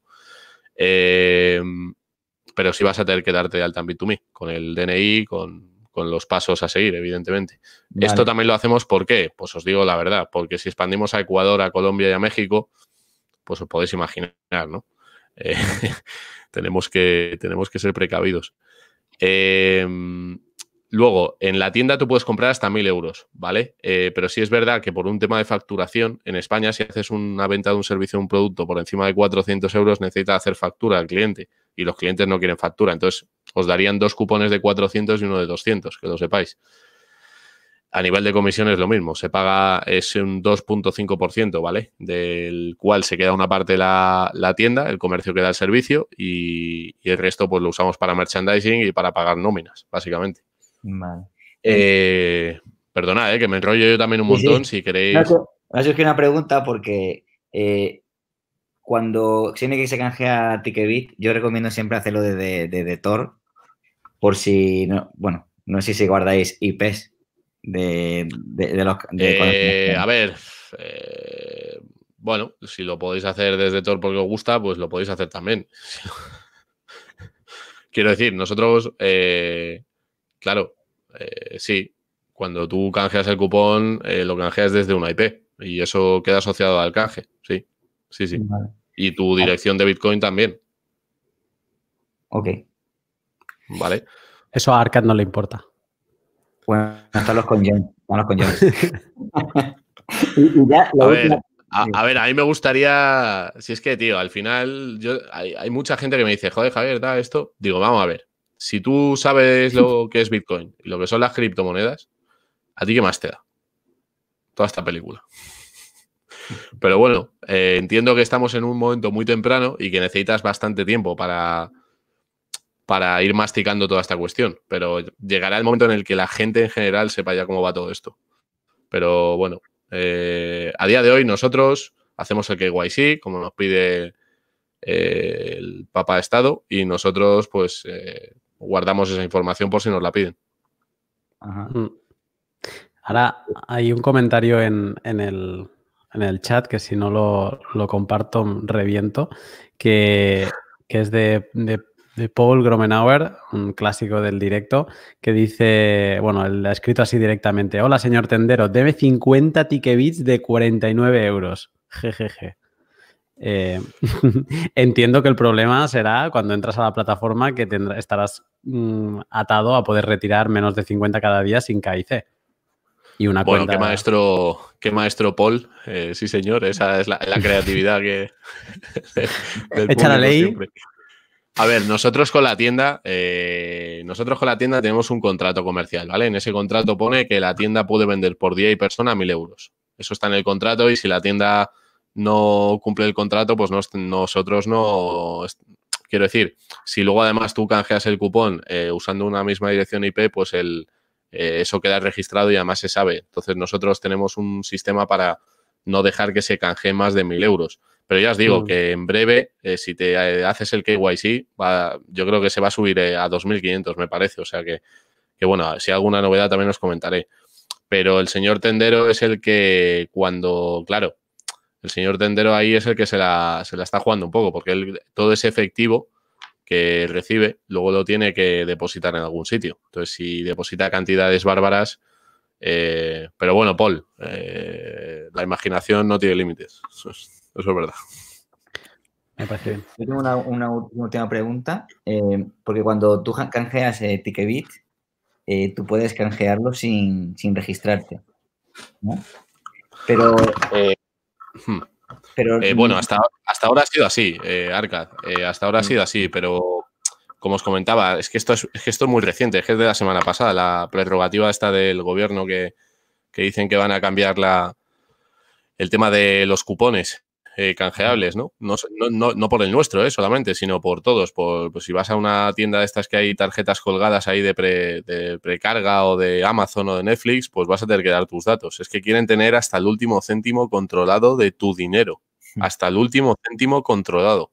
Entonces, claro, bueno, pues es un sistema un poco que lo hacen, lo hacen para que, por la seguridad y por el terrorismo, ya lo sabéis, pero, pero bueno, ya. Eh, es lo que hay. Esa es la excusa. En la excusa, sí. Eh, yo al final le daré mis cuentas y mi tarjeta de crédito al Estado y, cuando quiera comprar algo que me lo, que me lo compren ellos. Claro, y que te digan lo que tienes que comer y cenar y, todo. Y se le digo, oye, papá Estado, me harían falta unas zapatillas, por favor. Me gustan las eh, Adidas de turno, envíamelas. Y ya está. Es que al final vamos, estamos, o sea, parece mentira el nivel de control que, que aplica España. Además, es, es le encanta. Le encanta. En España, yo cuando hablo con personas de otros países, no, no se pueden creer los impuestos que hay aquí en España. O sea, y, que sí, que a mí cuando luego hablas con políticos, me da igual de izquierda o derecha, y te dicen, no, pero tiene que haber sanidad y educación. Digo, pero cabrones, tiene que haber sanidad y educación, pero lo que no tiene que haber es eh, los enchufados que hay de que eres un político y enchufas a 25 personas y les pones un salario de 2.500 euros tocándose, tocándose la nariz un poquillo. Entonces, claro, eso lo pagamos todos. Y como nadie protesta, los chalecos amarillos en Francia salen, se ponen un chaleco amarillo y se ponen compra Bitcoin. ¿Por qué? Porque están diciendo, eh, como nos molestéis más de lo debido, vamos a empezar a comprar Bitcoin, a usar criptomonedas y vais a ver cero euros. Y eso es lo que tiene que pasar a nivel mundial. Y, yo estoy en, o sea, estoy en un punto que, a la gente, aparte del tema económico, que me parece brutal lo que está pasando, eh, pero en estos últimos 15 días, eh, o sea, yo estoy alucinando, de verdad. Eh, luego os quería mostrar unas gráficas que he preparado en alguna pestaña, si, si, da tiempo y se puede, porque, pero muy rápido para que veáis el, punto en el que estamos, si os gusta esa parte. Venga, pues creo que Cero tiene una pregunta. Cero. Sí, más o menos para ir por ese, por ese lado, ¿no? El lado de adopción, de cómo la sociedad va a ir, eh, va implementando Bitcoin a su día a día. Mira, eh, Javier, tú nos comentabas sobre el comercio peer-to-peer. -peer. Sin embargo, también existe o cada vez está siendo más popular los servicios custodios. Entonces, ¿Cómo vas viendo la evolución del comercio peer-to-peer? ¿Va a ir creciendo realmente como peer-to-peer o es que el custodio se va a ir imponiendo en la medida de que el usuario no es muy interesado por la privacidad y por ser más cuidadoso con sus criptomonedas y muchos tienden a, dejar de lado la frase, no, not, not your keys, not your coins. Entonces, dicen, no, pero ese es más para maximalistas, más para frikis. Entonces, ¿cómo ves tú en ese sentido? Pues me parece muy buena pregunta, Cero. Yo creo que yo creo que esto es una pregunta de perspectiva. ¿Y a qué me refiero con perspectiva? Me refiero a que si pensamos en un año, o en dos, o en tres, o en cuatro, que se adopte esta tecnología de las criptomonedas, va a ser así, como dices tú. Va a ser, no, yo no quiero mi seguridad, quiero que me lo custodien, no quiero tener responsabilidad sobre mi dinero, si lo pierdo, ¿qué pasa? Pero esto es un cambio eh, de paradigma, insisto, esto es un cambio en cómo la humanidad entiende, almacena y, e intercambia el dinero y cómo se crea el dinero. Entonces, yo creo que esto es generacional, que si yo a un chaval de 15 años, a un chaval de 15 años le digo, eh, de hecho me ha pasado, hemos estado en colegios e institutos y, el chaval me ha dicho, o sea, Javier, que lo que me estás diciendo es que ahora hay dos tipos de dinero. Está este dinero que necesito tener en el BVA o en el Santander o en la Caixa, que me cobran comisiones, y que les tengo que pedir permiso cuando quiero transferir mi dinero, o tengo este dinero que almaceno eh, con mi control, con mis contraseñas, con mis sistemas, y que puedo transferir a través de una foto de Instagram o a través de, eh, os hablo de lo más genérico, o a través de una cuenta de Twitter, o como me dé la gana. Yo, ¿para qué voy a usar el euro? no me interesa usar ese tipo de dinero. Entonces, creo que, y si eso se lo cuento a mi padre, a mi padre, mi padre va a decir, pero hombre, Javier, estás en una secta, esto es una locura, tal. Em, y por otro lado, me va a decir que, que el dinero es algo de los gobiernos y es algo de los bancos centrales. Y eso es una ruptura de social y jerárquica de la humanidad. O sea, los 196 bancos centrales que existen en el mundo, eh, con territorios asociados a países, donde el dinero está limitado por, por, territorios, está muerto. Eso está muerto. Hay una tecnología, o sea, Bitcoin es un cambio, o sea, es más grande que Internet. Es que Bitcoin es más grande que Internet. Y, yo estoy seguro de que, Cero, tu pregunta, si, si, si te he respondido más o menos, creo que, que esa es una cuestión de tiempo y es una cuestión de generación. Las generaciones futuras van a ser más responsables cada vez de su dinero, o eso espero, y las generaciones mayores van a, van a costar más, mucho más. Eh, pero eso pasa con todas las tecnologías, no solo con Bitcoin. Y bueno, eh, creo que el negocio peer-to-peer irá creciendo, pues los más, los que somos más, no maximalistas, pero los que creemos más en esto, joder, a mí me pagan el 30% de la nómina en Bitcoin y soy feliz. Pero a cualquier persona de por ahí le dices eso y, y es que no hay vuelta atrás. O sea, la gente que ya estamos y creemos en esto, a ti te van a convencer de que el euro ahora es mejor o que el Eurocoin o que el Fedcoin. Es que, es, es que esto va a ir a más. o sea, eh, y bueno, eh, creo que, bueno, no sé si te he contestado, Cero, que me entró yo y... Sí, no te preocupes, está, está muy bien. Y justo más o menos algo adicional, no, me, me, me una pregunta. Tú que cobras el 30% de, de tus ingresos, los tienes en Bitcoin. ¿Has visto en el tiempo un ahorro en Bitcoin? O sea, digamos, para lo que gastas con 100 euros, lo que gastabas con 100 euros en el 2017, que valía digamos, 0.01 BTC, eran 100 euros. Lo mismo en 2019, digamos, ahora podría ser 0.007 o 0.006. O sea, vas viendo en el tiempo que Bitcoin ¿Vas ahorrando si gastas en Bitcoin? Bueno, yo te tengo que ser sincero. Eh, empecé a aceptar este, esta parte del salario en Bitcoin, ponle en octubre más o menos del año pasado, octubre, noviembre, con lo cual estoy más o menos a la par, porque bajó un poquito más. Recibí el salario de diciembre y de enero, me parece que estaba por debajo, y ahora si pasamos de 10 mil dólares, pues ya estaré en positivo.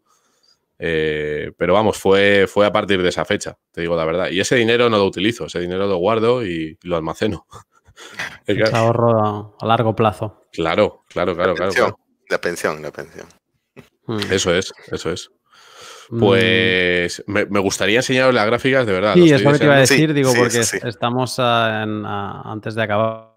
Así que podemos pues cerrar con, con las gráficas. no sé si sabes cómo compartir. Bueno, abajo debe haber un icono de share screen. Share screen. La selecciono y comparto. Ya está, ¿no? Vale, sí, ahora la veo yo. Lo que pasa es que tendrás que seleccionar la ventana que toque porque ahora estás en la del chat. Eh, tienes la opción de toda la pantalla, ventana de aplicación o Chrome. Uy, o sea que aquí, Javier, que te había salido, tienes que seleccionar la, ventana. Yo la veo, ¿eh? Ahora cuando selecciones tú la, la pestaña correcta. Ventana de la aplicación, compartir. ¿Ahora sí? Sí, a ver, sí, pero estás, eh, nosotros vemos, no sé si es compartido, bueno, mira, lo voy a poner porque vamos a ver todo tu escritorio, me parece. ¿eh? Vale, no pasa nada, no pasa nada. Sí, vale, pues comparte de nuevo porque ahora no está, vale. ¿Ahora sí? Sí, ahora sí, que sí.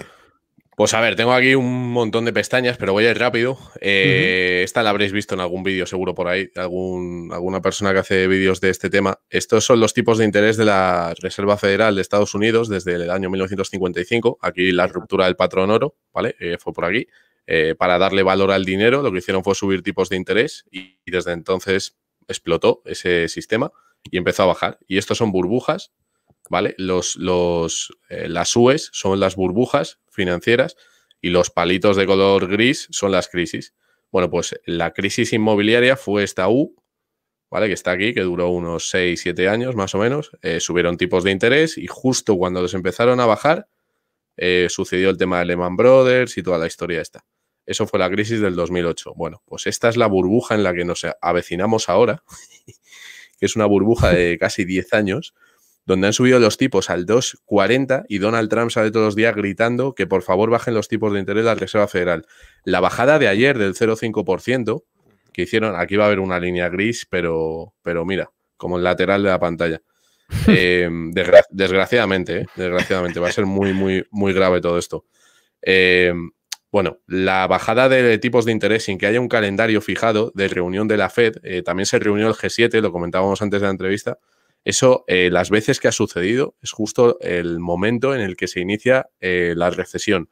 Yo estoy seguro de que van a culpar al coronavirus de todo esto que tiene que ver. No digo que no sea el cisne negro de toda esta historia, pero, pero vamos, a mí hasta tengo, soy un poco conspiranoico en ese sentido y hasta creo que, el coronavirus este eh, llega en un momento muy especial. La excusa perfecta, ¿no? La excusa perfecta. Esto Esta, gráfica muestra eh, toda la historia de los tipos de interés a 10 años del Tesoro de Estados Unidos. Estamos en mínimos históricos. Esto, esto, es, esto es histórico lo que estamos viviendo. Y, claro, esto la gente no lo, no lo. Yo, vamos, eh, lo que está diciendo es que la gente está comprando bonos como, como locos. Pero es que esto lo que las consecuencias que tiene es que el Santander hoy ha caído un 9%. Está en mínimos históricos. O sea, el castañazo que se está pegando es, brutal, donde tenemos todos el dinero. Y bueno, este es el mercado de repo. Eh, esto es de ayer y antes de ayer. La inyección de capital que fue de 100 mil millones de dólares. Esto llevan haciendo desde septiembre, desde mediados. Mirar la pasta que han creado de la nada, en billetes, en dinero que nos están pagando los salarios. Esta gente son auténticos criminales. Es que es, es brutal la curva de tipos, que está absolutamente, que parece una curva totalmente invertida. Esto es mm, una señal inequívoca de que estamos en, el límite. Esto es el, el, VIX de volatilidad, que veis aquí que cuando hay un, incremento de más del 5% en un día, son estas líneas. Bueno, pues mirad lo que pasó aquí, Cataplas. Esto fue la crisis del 2008. Aquí en la anterior, aquí la anterior, y aquí se acaba de producir ¿vale? Y mirar desde el año 2008 la inyección de dinero falso que han metido en la bolsa. O sea, la torta va a ser, mm, pues eso. Y luego, bueno, los clásicos, que esto sí que lo conoceréis ya, que es la representación de Bitcoin, eh, con el dinero que existe en el mundo por cubitos y tal. Esto sí lo habéis visto, ¿no? Pues yo creo que no. ¿No? Joder, pues esta página es, top. Esta la, la, pondré en la descripción. Esto es la representación en cubitos. Cada cubito representa, eh, me parece que es un billón. Ah, no, 100 billones de dólares, ¿vale? En existencia. Esto es del 2017. Ahora hay muchos más cubitos. Pero estos son Bitcoin y las criptomonedas. Esta es la plata. Estas son las empresas más grandes de, del mundo. Las 50 personas más, ricas del mundo. El, el GDP, el PIB de California, la Reserva Federal, bueno, mm, el oro, para que son 8 billones y pico de, dólares, 8 eh, veces el Producto Interior Bruto de España, el mercado, etcétera. Pero me voy abajo, porque este es el supply del dinero, ¿vale? Del dinero físico, que sería el 3%, y el resto que sabéis que es digital. Esta es la deuda, que ya esto es un poco más, asusta un poquito más. Mm. El real estate y tal. Y me voy a los derivados, porque los derivados son derechos de cobro y los derivados eh, son eh, productos e inversiones que hacen los bancos con los fondos de inversión de todo el mundo. Y esto es lo que hay. ¿Ponemos música fúnebre? Entonces, a ver, yo espero que, que, a ver, de verdad, eh, vamos, yo no tengo una bola de cristal, pero lo que está pasando en estos días, en estos días, ya no os hablo de, eh, en estas semanas es histórico. O sea, lo que estamos, yo creo, a las puertas de algo eh, que no hemos vivido ninguno de los que estamos aquí y que espero que Bitcoin, que no lo sé, si lo supiera, pues, pero espero que Bitcoin, os voy a dejar de compartir, que ya os he deprimido bastante. Eh, bueno, Deprimir no sé si es la palabra. Es, es, como que te dejen la pastilla roja, que te dejen saborear la pastilla roja un rato y luego te digan, bueno, ¿la quieres al final o no? No sé, a ver, es que tiene sentido, que la... es que tiene tanto sentido que utilicemos una plataforma para transferir valor eh, a través de Internet que nos conecta a todos los seres humanos del planeta y que no haya una serie de personas, individuos, instituciones, llamémosle como queramos, que sean quienes tienen el derecho de imprimir el dinero, el lenguaje para expresar valor los unos con los otros, que eso se acaba.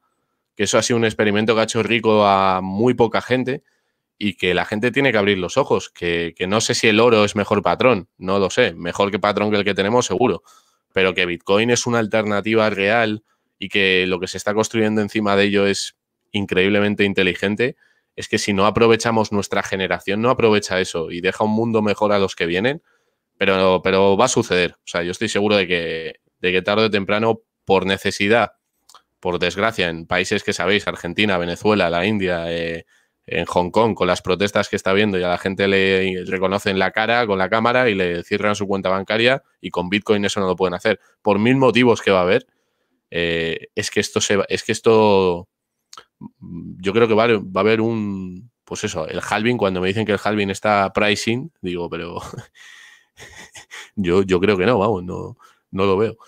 Pero bueno, eh, nada, eso, es un poco el. Quizá el, el, halving pueda estar pricing, que, que ya veremos. Eh, lo que no está pricing es el, el, escándalo de. Y, y cuando es claro, priced in, es que en Bitcoin no tendrá precio porque el, modelo Fiat es que no vale nada. Entonces, ¿qué, vas a dar para, o sea, ¿cómo vas a pagar con algo que no vale nada, algo que sí que lo vale y que encima es dinero duro? Es que será, es que el valor podrá ser infinito. ¿Cuántos bolívares vale un bolívares no de las miles conversiones que han hecho? ¿Cuántos bolívares vale un Bitcoin a día de hoy? De los iniciales, de los bolívares de hace 20 años. Pues es que no hay, no hay ceros en la pantalla. Eh, Entonces, inicialmente, una pequeña consultita. Inicialmente, eh, bueno, durante la crisis de 2008 se cobró la deuda con casas. ¿Esta vez con qué se va a mm. cobrar? Pues esta vez se va a cobrar. Eh, el otro día lo hablaba. Si yo fuera de los que tienen el poder ahora mismo y quisiera seguir teniéndolo, eh, ¿qué haría para que esto siga funcionando? Y lo que haría sería coordinar eh, con los países más poderosos del mundo, eh, que una mañana nos levantemos todos y que el dinero que tenemos en el banco se transforme en algo nuevo. Es decir, que si yo tengo 50.000 euros, que a la mañana siguiente, en vez de llamarse euros, se llamen eh, euro, super euro, no lo sé, y que sean 5.000, ¿vale? Y que la capacidad de compra que tienes tú con esos 5.000 sean 10 veces menos que lo que tenías con 50.000 y que sea el mayor robo de la historia y que la gente, eso es lo que pueden hacer, es que eso es lo único que pueden hacer. Lo que pasa es que eso es muy peligroso porque la gente se va a mosquear mucho. Y, bueno, ya, pasó eso del euro, de, la peseta al euro, ¿eh? no quitaron pasó, con la, pasó con la peseta al euro. Em, Pasa cada día con la inflación. Claro, cuando dicen que no hay inflación, yo hoy, por ejemplo, estaba mirando pisos y yo es que alucino, eh, de un dormitorio. No hay ninguno que baje de 850, 900 euros en Madrid, pero eh, claro, a mí me dice la gente, Javier, pero el dinero este que se crea, ¿dónde va? Pues va ahí. ¿Y quién lo compra? Lo compran instituciones financieras. ¿Por qué? Porque tienen acceso al crédito barato de los bancos centrales que ni nadie de nosotros tenemos. Si tú tienes acceso a esos créditos y eres una institución financiera, ¿qué vas a comprar? Vas a comprar inmuebles. ¿Y quién va a poder comprar inmuebles? Tú que tienes acceso a crédito barato. Y a la gente se lo vas a poner al precio de nuestra generación quien compra casas en España. Si nuestros padres podían todos, pero nosotros no podemos ninguno si nos están haciendo el lío y nadie sale a la calle a protestar, nos tienen con el fútbol y con el sálvame todo el día. Y es que la gente está tontada, está tontada. A ver, eh, bueno, pues es lo que nos ha tocado vivir, pero yo me enfado. Es que es, que es, es un puto timo y un robo y la gente no se da cuenta. O sea, no le importa eh, en el fondo y, y, vas viviendo peor, peor, peor. Lo que decís, poco a poco la inflación te va comiendo vas pudiendo comprar menos, a ti te dicen en la tele que la inflación es de un 0,3 y que tiene un objetivo del 2, cuando están imprimiendo montañas y montañas y montañas de dinero, que lo que hace ese dinero es ir a burbujas concretas de la economía y que tú no puedas acceder con tu salario normal ni a los préstamos que tienen las instituciones o corporaciones, es un puto mm. scam. Aún así, es un scam. ¿Y el ah, eh, Inmortal? Sí, eh, sí, Que yo quería eh, comentar el tema de Bitcoin en, el escenario de una recesión. Y yo creo que no funcionaría nada bien.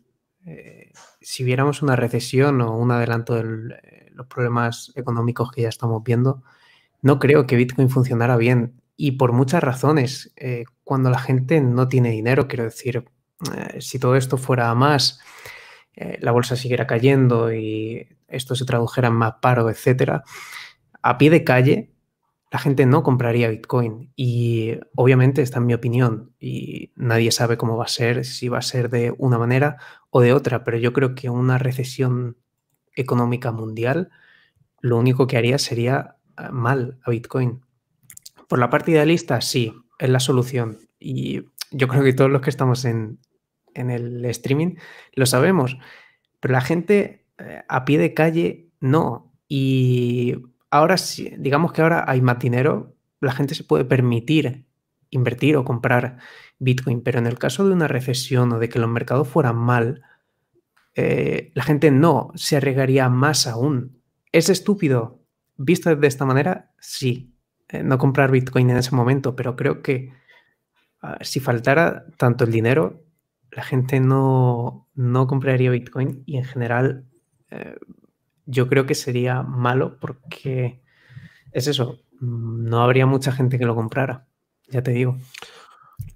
Bueno, eh, a ver, yo creo que Immortal eh, estoy de acuerdo, de acuerdo en que una crisis al Bitcoin en el corto plazo, en el corto plazo y sobre todo para la mayoría de la gente no sería algo que viera como un refugio de valor.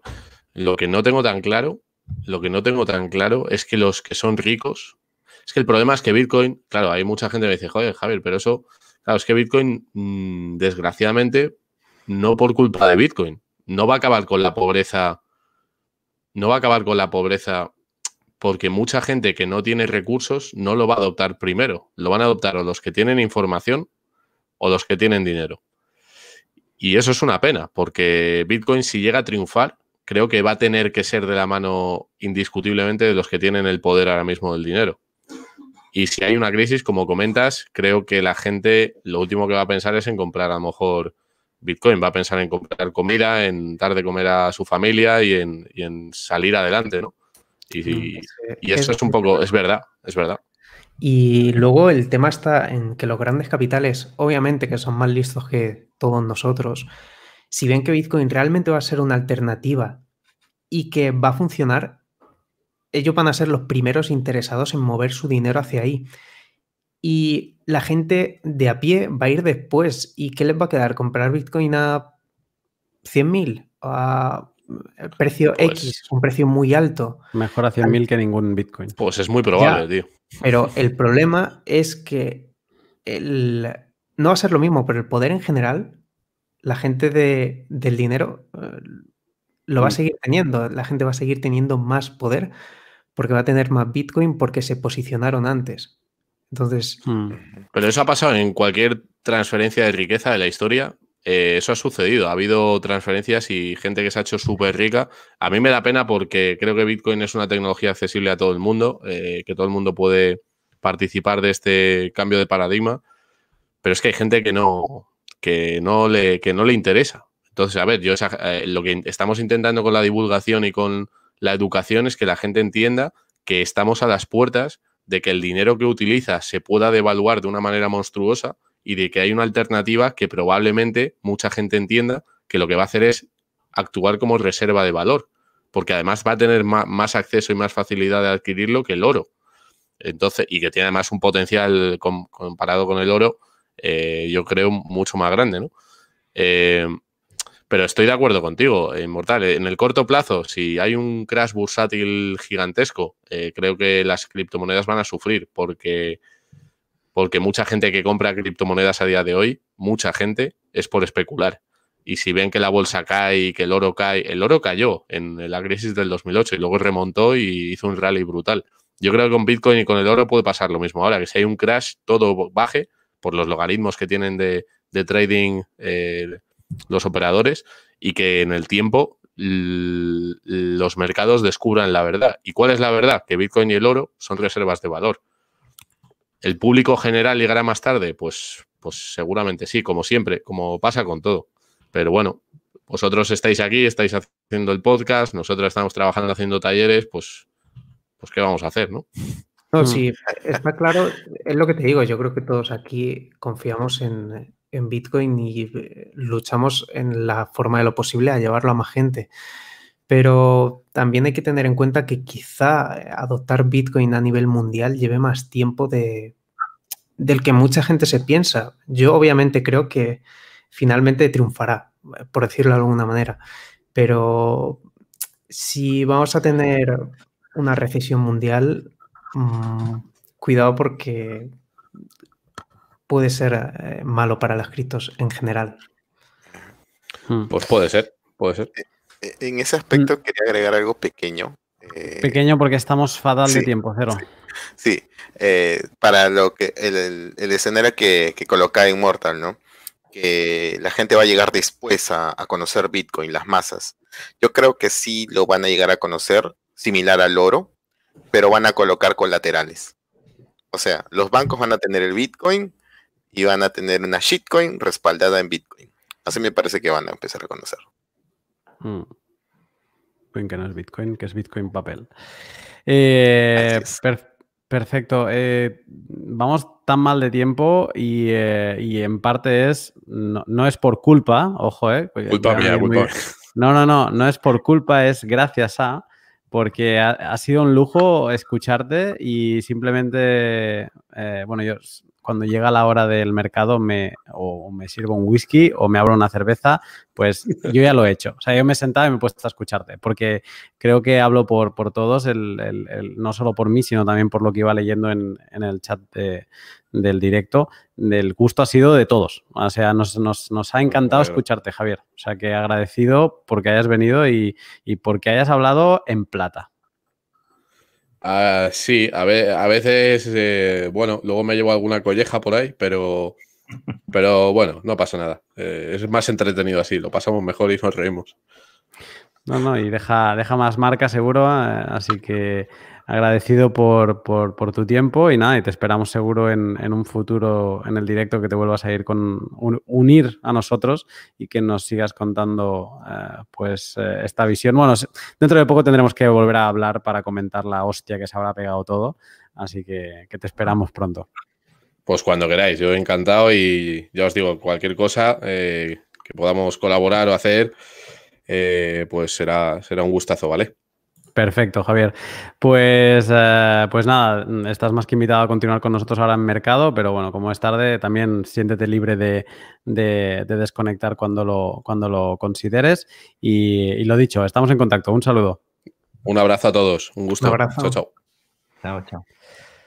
Inmortal. Bueno.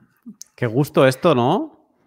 Sí, la verdad es que yo he estado callado, pero he estado escuchando y lo único que mm, quería comentar era el tema de cómo funcionaría Bitcoin en una recesión, pero me ha encantado que mm, hable así de claro, porque a veces hace falta y eso es lo único que quería añadir. Es. Sabes que cuando, cuando ha dicho Javier de poner las gráficas, he pensado, vamos mal de tiempo y, con las gráficas nos vamos a tirar la hostia. Digo, pero venga, dale. Y me ha encantado que ha, sido una metralleta de gráficas. Ha sido va, va, va, va. Sí, Está bien, ¿eh? Ha ido al, a degüello y está, está genial. Pero bueno, te, creo que vas muy limitado de tiempo hoy, Inmortal tú, eh, no, no por, por programa, sino por, por, porque tienes el tiempo que tienes. Así que cuéntanos, eh, ¿qué tienes que decirnos hoy? Sí, a ver, que haya menos tiempo, eso significa no analizar Doge y ya está. O sea, quitamos Doge y voy perfecto de tiempo. Así que. Mira, mira, es mortal. Y lo, más. Vamos a empezar con, mira, mira. Con Bitcoin. Venga.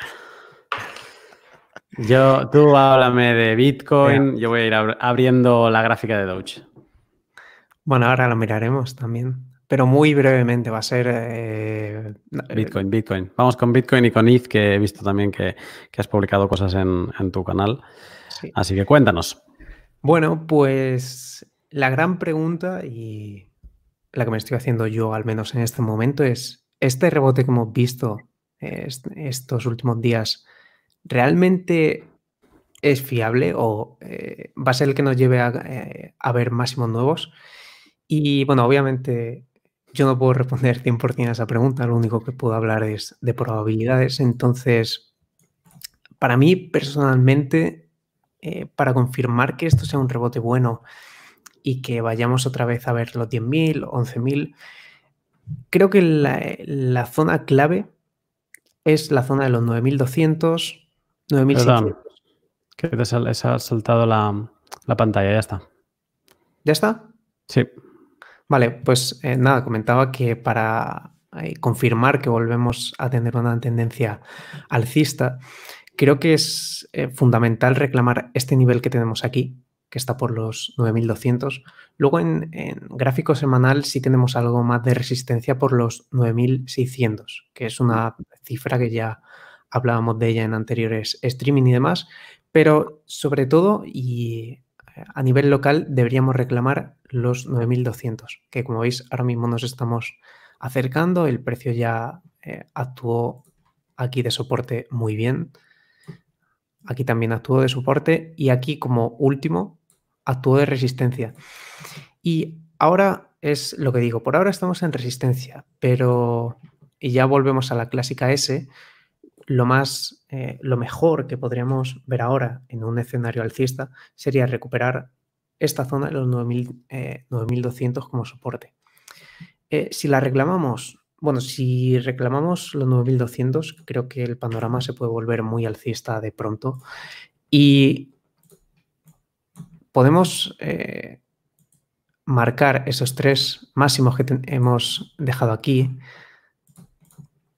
¿Por qué son tan importantes? Bueno, en caso de, reclamar esta zona de los 9200, todos estos máximos eh, tienen muchísima liquidez de ventas, ¿vale? Aquí hay posicionados muchísimos stops de gente que ahora mismo está en, short, que entró eh, por estas zonas. Entonces, eh, en el escenario alcista y que hiciéramos algo así, empezaríamos a tocar estas zonas. Y cada operación en corto que toca el stop se convierte en una compra. Entonces, si llegamos a estas zonas marcadas en rojo pueden pasar dos cosas. Y aquí es donde viene lo interesante. Uno, la presión de venta es muy grande y hay posiciones cortas que eh, quieren entrar aquí y bajan el precio.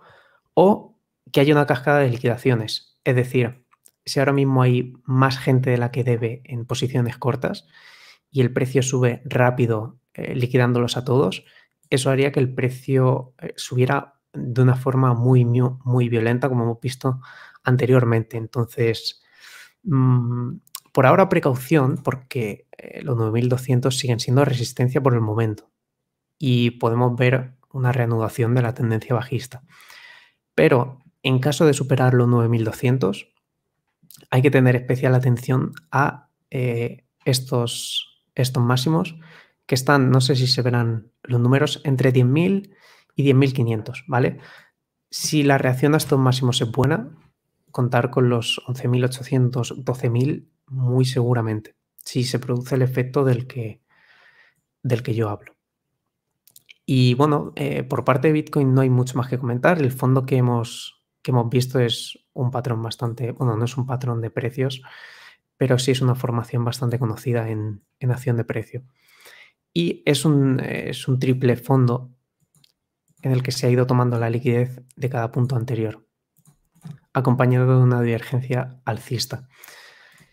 Es decir, de manual, eh, simplemente de manual. Yo estoy en el largo de, de, los 8600, más o menos, si no recuerdo mal.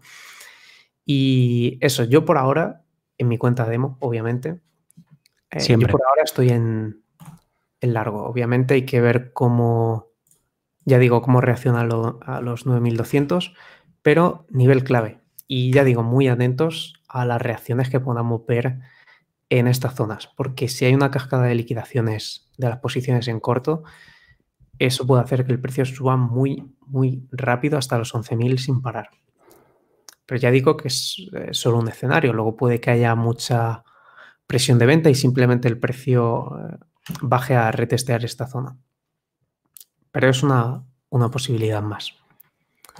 Aún así, el, rango de precios del que estamos hablando, que ya lo sé, que estamos hablando de 2.000 dólares en, subida y, algo menos en bajada, pero que para estar a menos de 70 días del halving, creo ya, eh, es como, mm, me da la sensación como que está muy comprimido el precio, ¿no? Alguien se imaginaba aquí cohetes eh, llegando a la luna. Sí, es, es que creo que lo, comentaba el otro día por Telegram, me,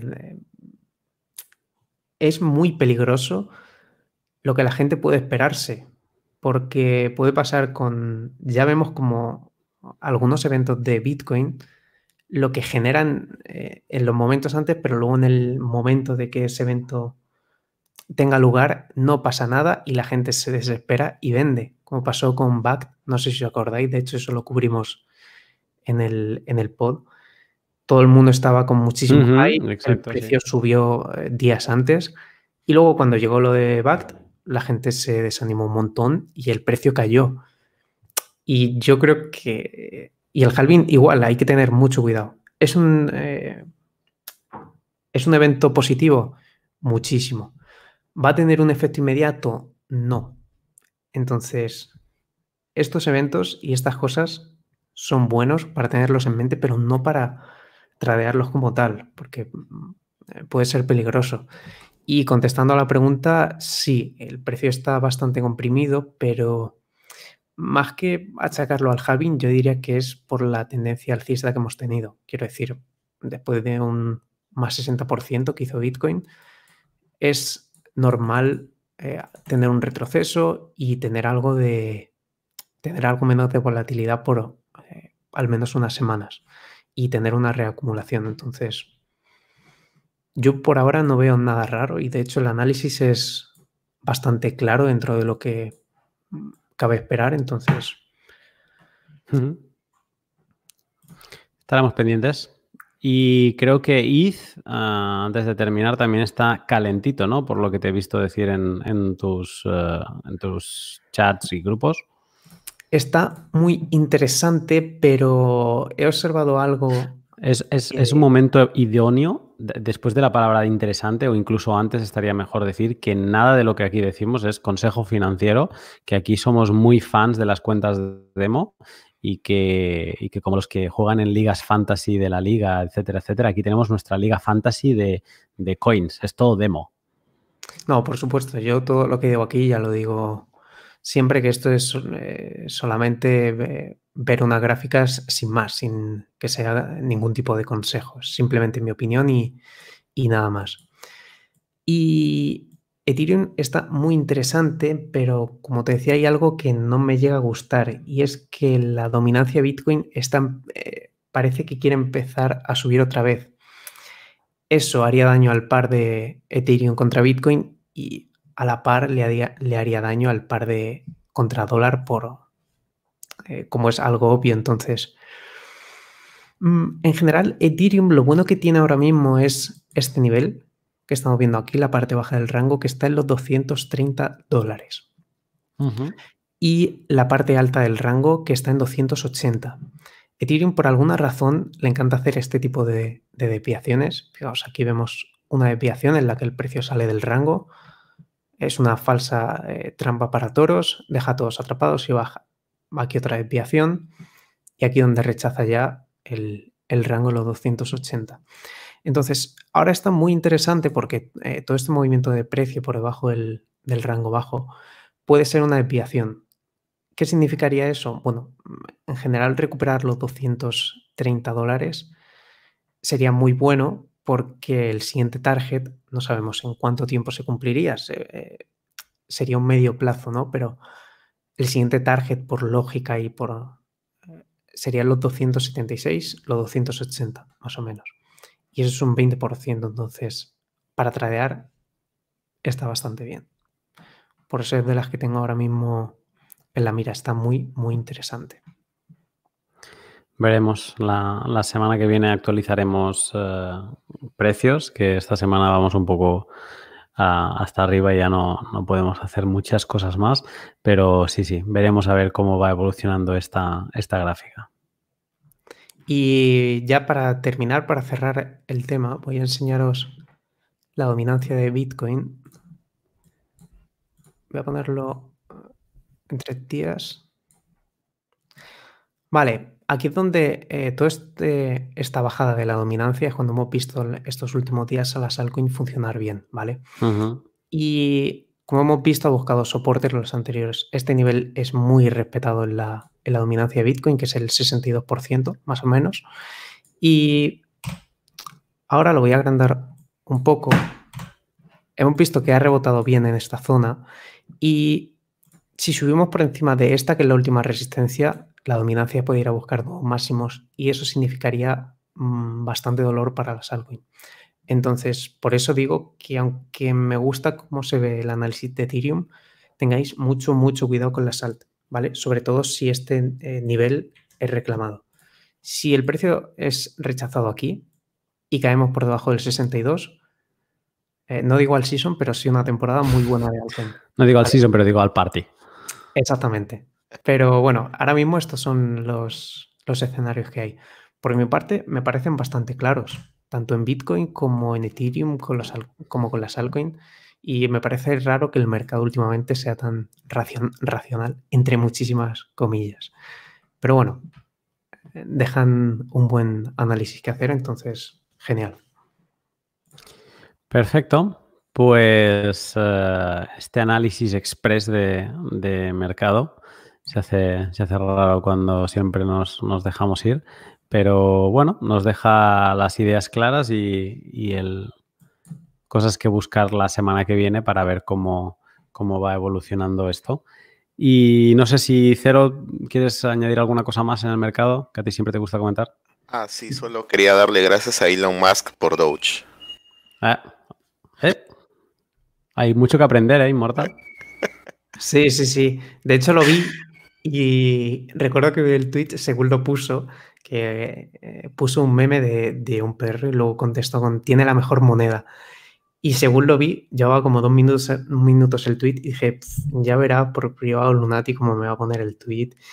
Y me va a pasar luego una gráfica de que está subiendo Doge. Es que, es que lo, hizo cero por mí, lo hizo cero por mí porque No, hacía falta, no hacía falta.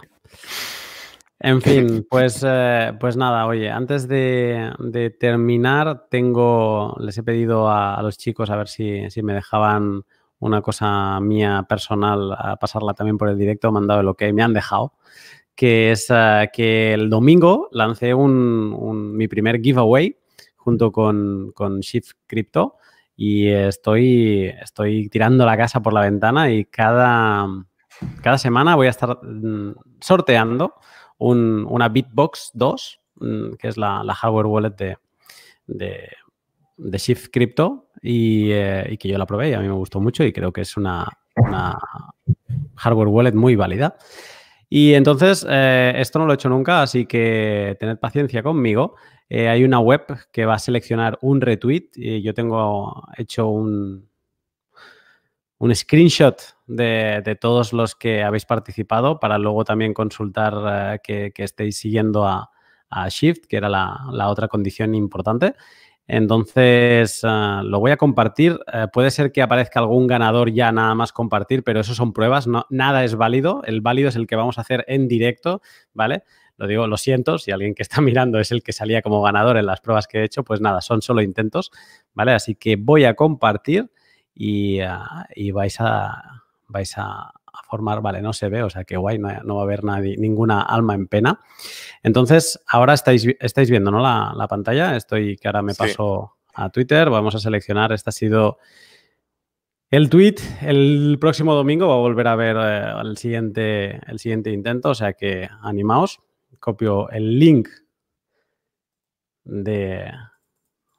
que ya lo tenía aquí copiado, pero para que se vea que no hay... Se acaba en S igual 20 no sé por qué. Esto, ah, no. No sé por qué lo copia así distinto. Bueno, pero es este, ¿eh? No hay tongo.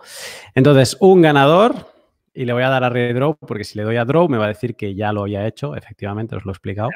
Qué nervios. Qué nervios. Eh, tú me estás dando nervios. No, qué cosa.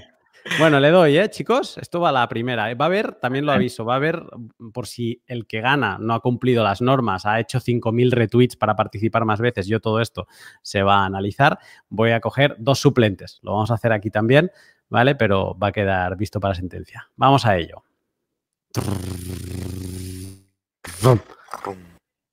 Redraw. Pues el ganador es No me sigue, pero no era, no era, condición. La condición era shift, o sea que ahora lo, miraremos también por timestamp que, haya cumplido. Vamos a, buscar al, primer suplente. ¿Cómo se apunta esto? Arroba BTC, pero con muchos guiones bajos de por medio. Vale.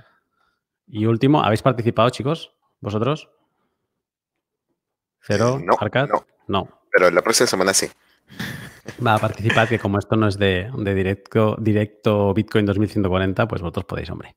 Ah, Entonces, vamos a ello. Último suplente. JC Díaz. Pues nada, dos suplentes, pero el ganador es Poceque. Así que felicidades al ganador y eh, bueno, comprobaremos eh, que todo esté correcto y eh, pues nos pondremos en contacto con él en estos días para, para, que le llegue a donde sea del mundo, porque tienen worldwide shipping, que le llegue la, la Bitbox 2. Y uff, qué nervios, lo, lo he pasado yo peor que los participantes, me parece a mí. qué, tonterías. Eh, pues nada, chicos, eh, de nuevo, un placer estar en, el directo y me ha... Hoy ha sido un poco caótico el inicio por los problemas de conexión con cero, pero lo hemos ahí recuperado bien. Y mm, le agradezco de nuevo a, Empoderat que, se ha unido así de forma expresa a explicarnos esto de Steamit, que realmente si me llega a decir que es POS y que no es DPOS, me lo creo también, porque está muy desconectado, pero ha estado bien el testimonio. Y la, noticia de Cero también muy interesante. De Dojo creo que nos irás contando más, uh, Arcad, no hemos podido comentar. Quizá un día de esto se, tenga que venir Alberto a, explicarnos más, que Alberto no deja títere con cabeza y da todos los detalles habidos y por haber y dará gusto escucharle. Y nada, ya Javier, pues se lo he dicho, a mí me ha, encantado. así que espero que, vuelva más. Últimas, uh, ¿algo que añadir, Arcat? Eh, no, me ha encantado el pod, que me lo voy a volver a escuchar y, y que ha sido un placer compartir con vosotros, como siempre. Lo mismo digo. Cero, últimas palabras. Eh, sí, bueno, un poco por el tema de tiempo no puedo explicar muy bien lo que era el post, el post, pero para quienes estuvieran escuchando podrían revisarlo. Eh, las diapositivas están muy explicadas. He tratado de explicarlo lo mejor que he podido. Y bueno, nada, esto, agradecer a todos ustedes por, porque bueno, sin los cuatro no, no podremos hacer el pod. Y pues nada, chicos, nos vemos la próxima semana. Da gusto, ¿eh? Esta comunidad que tenemos. Eh, eh, da. O sea, no puedo escribir todo lo que me gustaría porque al final se tienen que ir haciendo cositas por detrás, eh, pero da gusto tener la, pantalla así abierta del, del, chat, ir leyendo a, todos los que vais comentando. Estáis los clásicos, los que no falláis, y luego también siempre va habiendo gente nueva.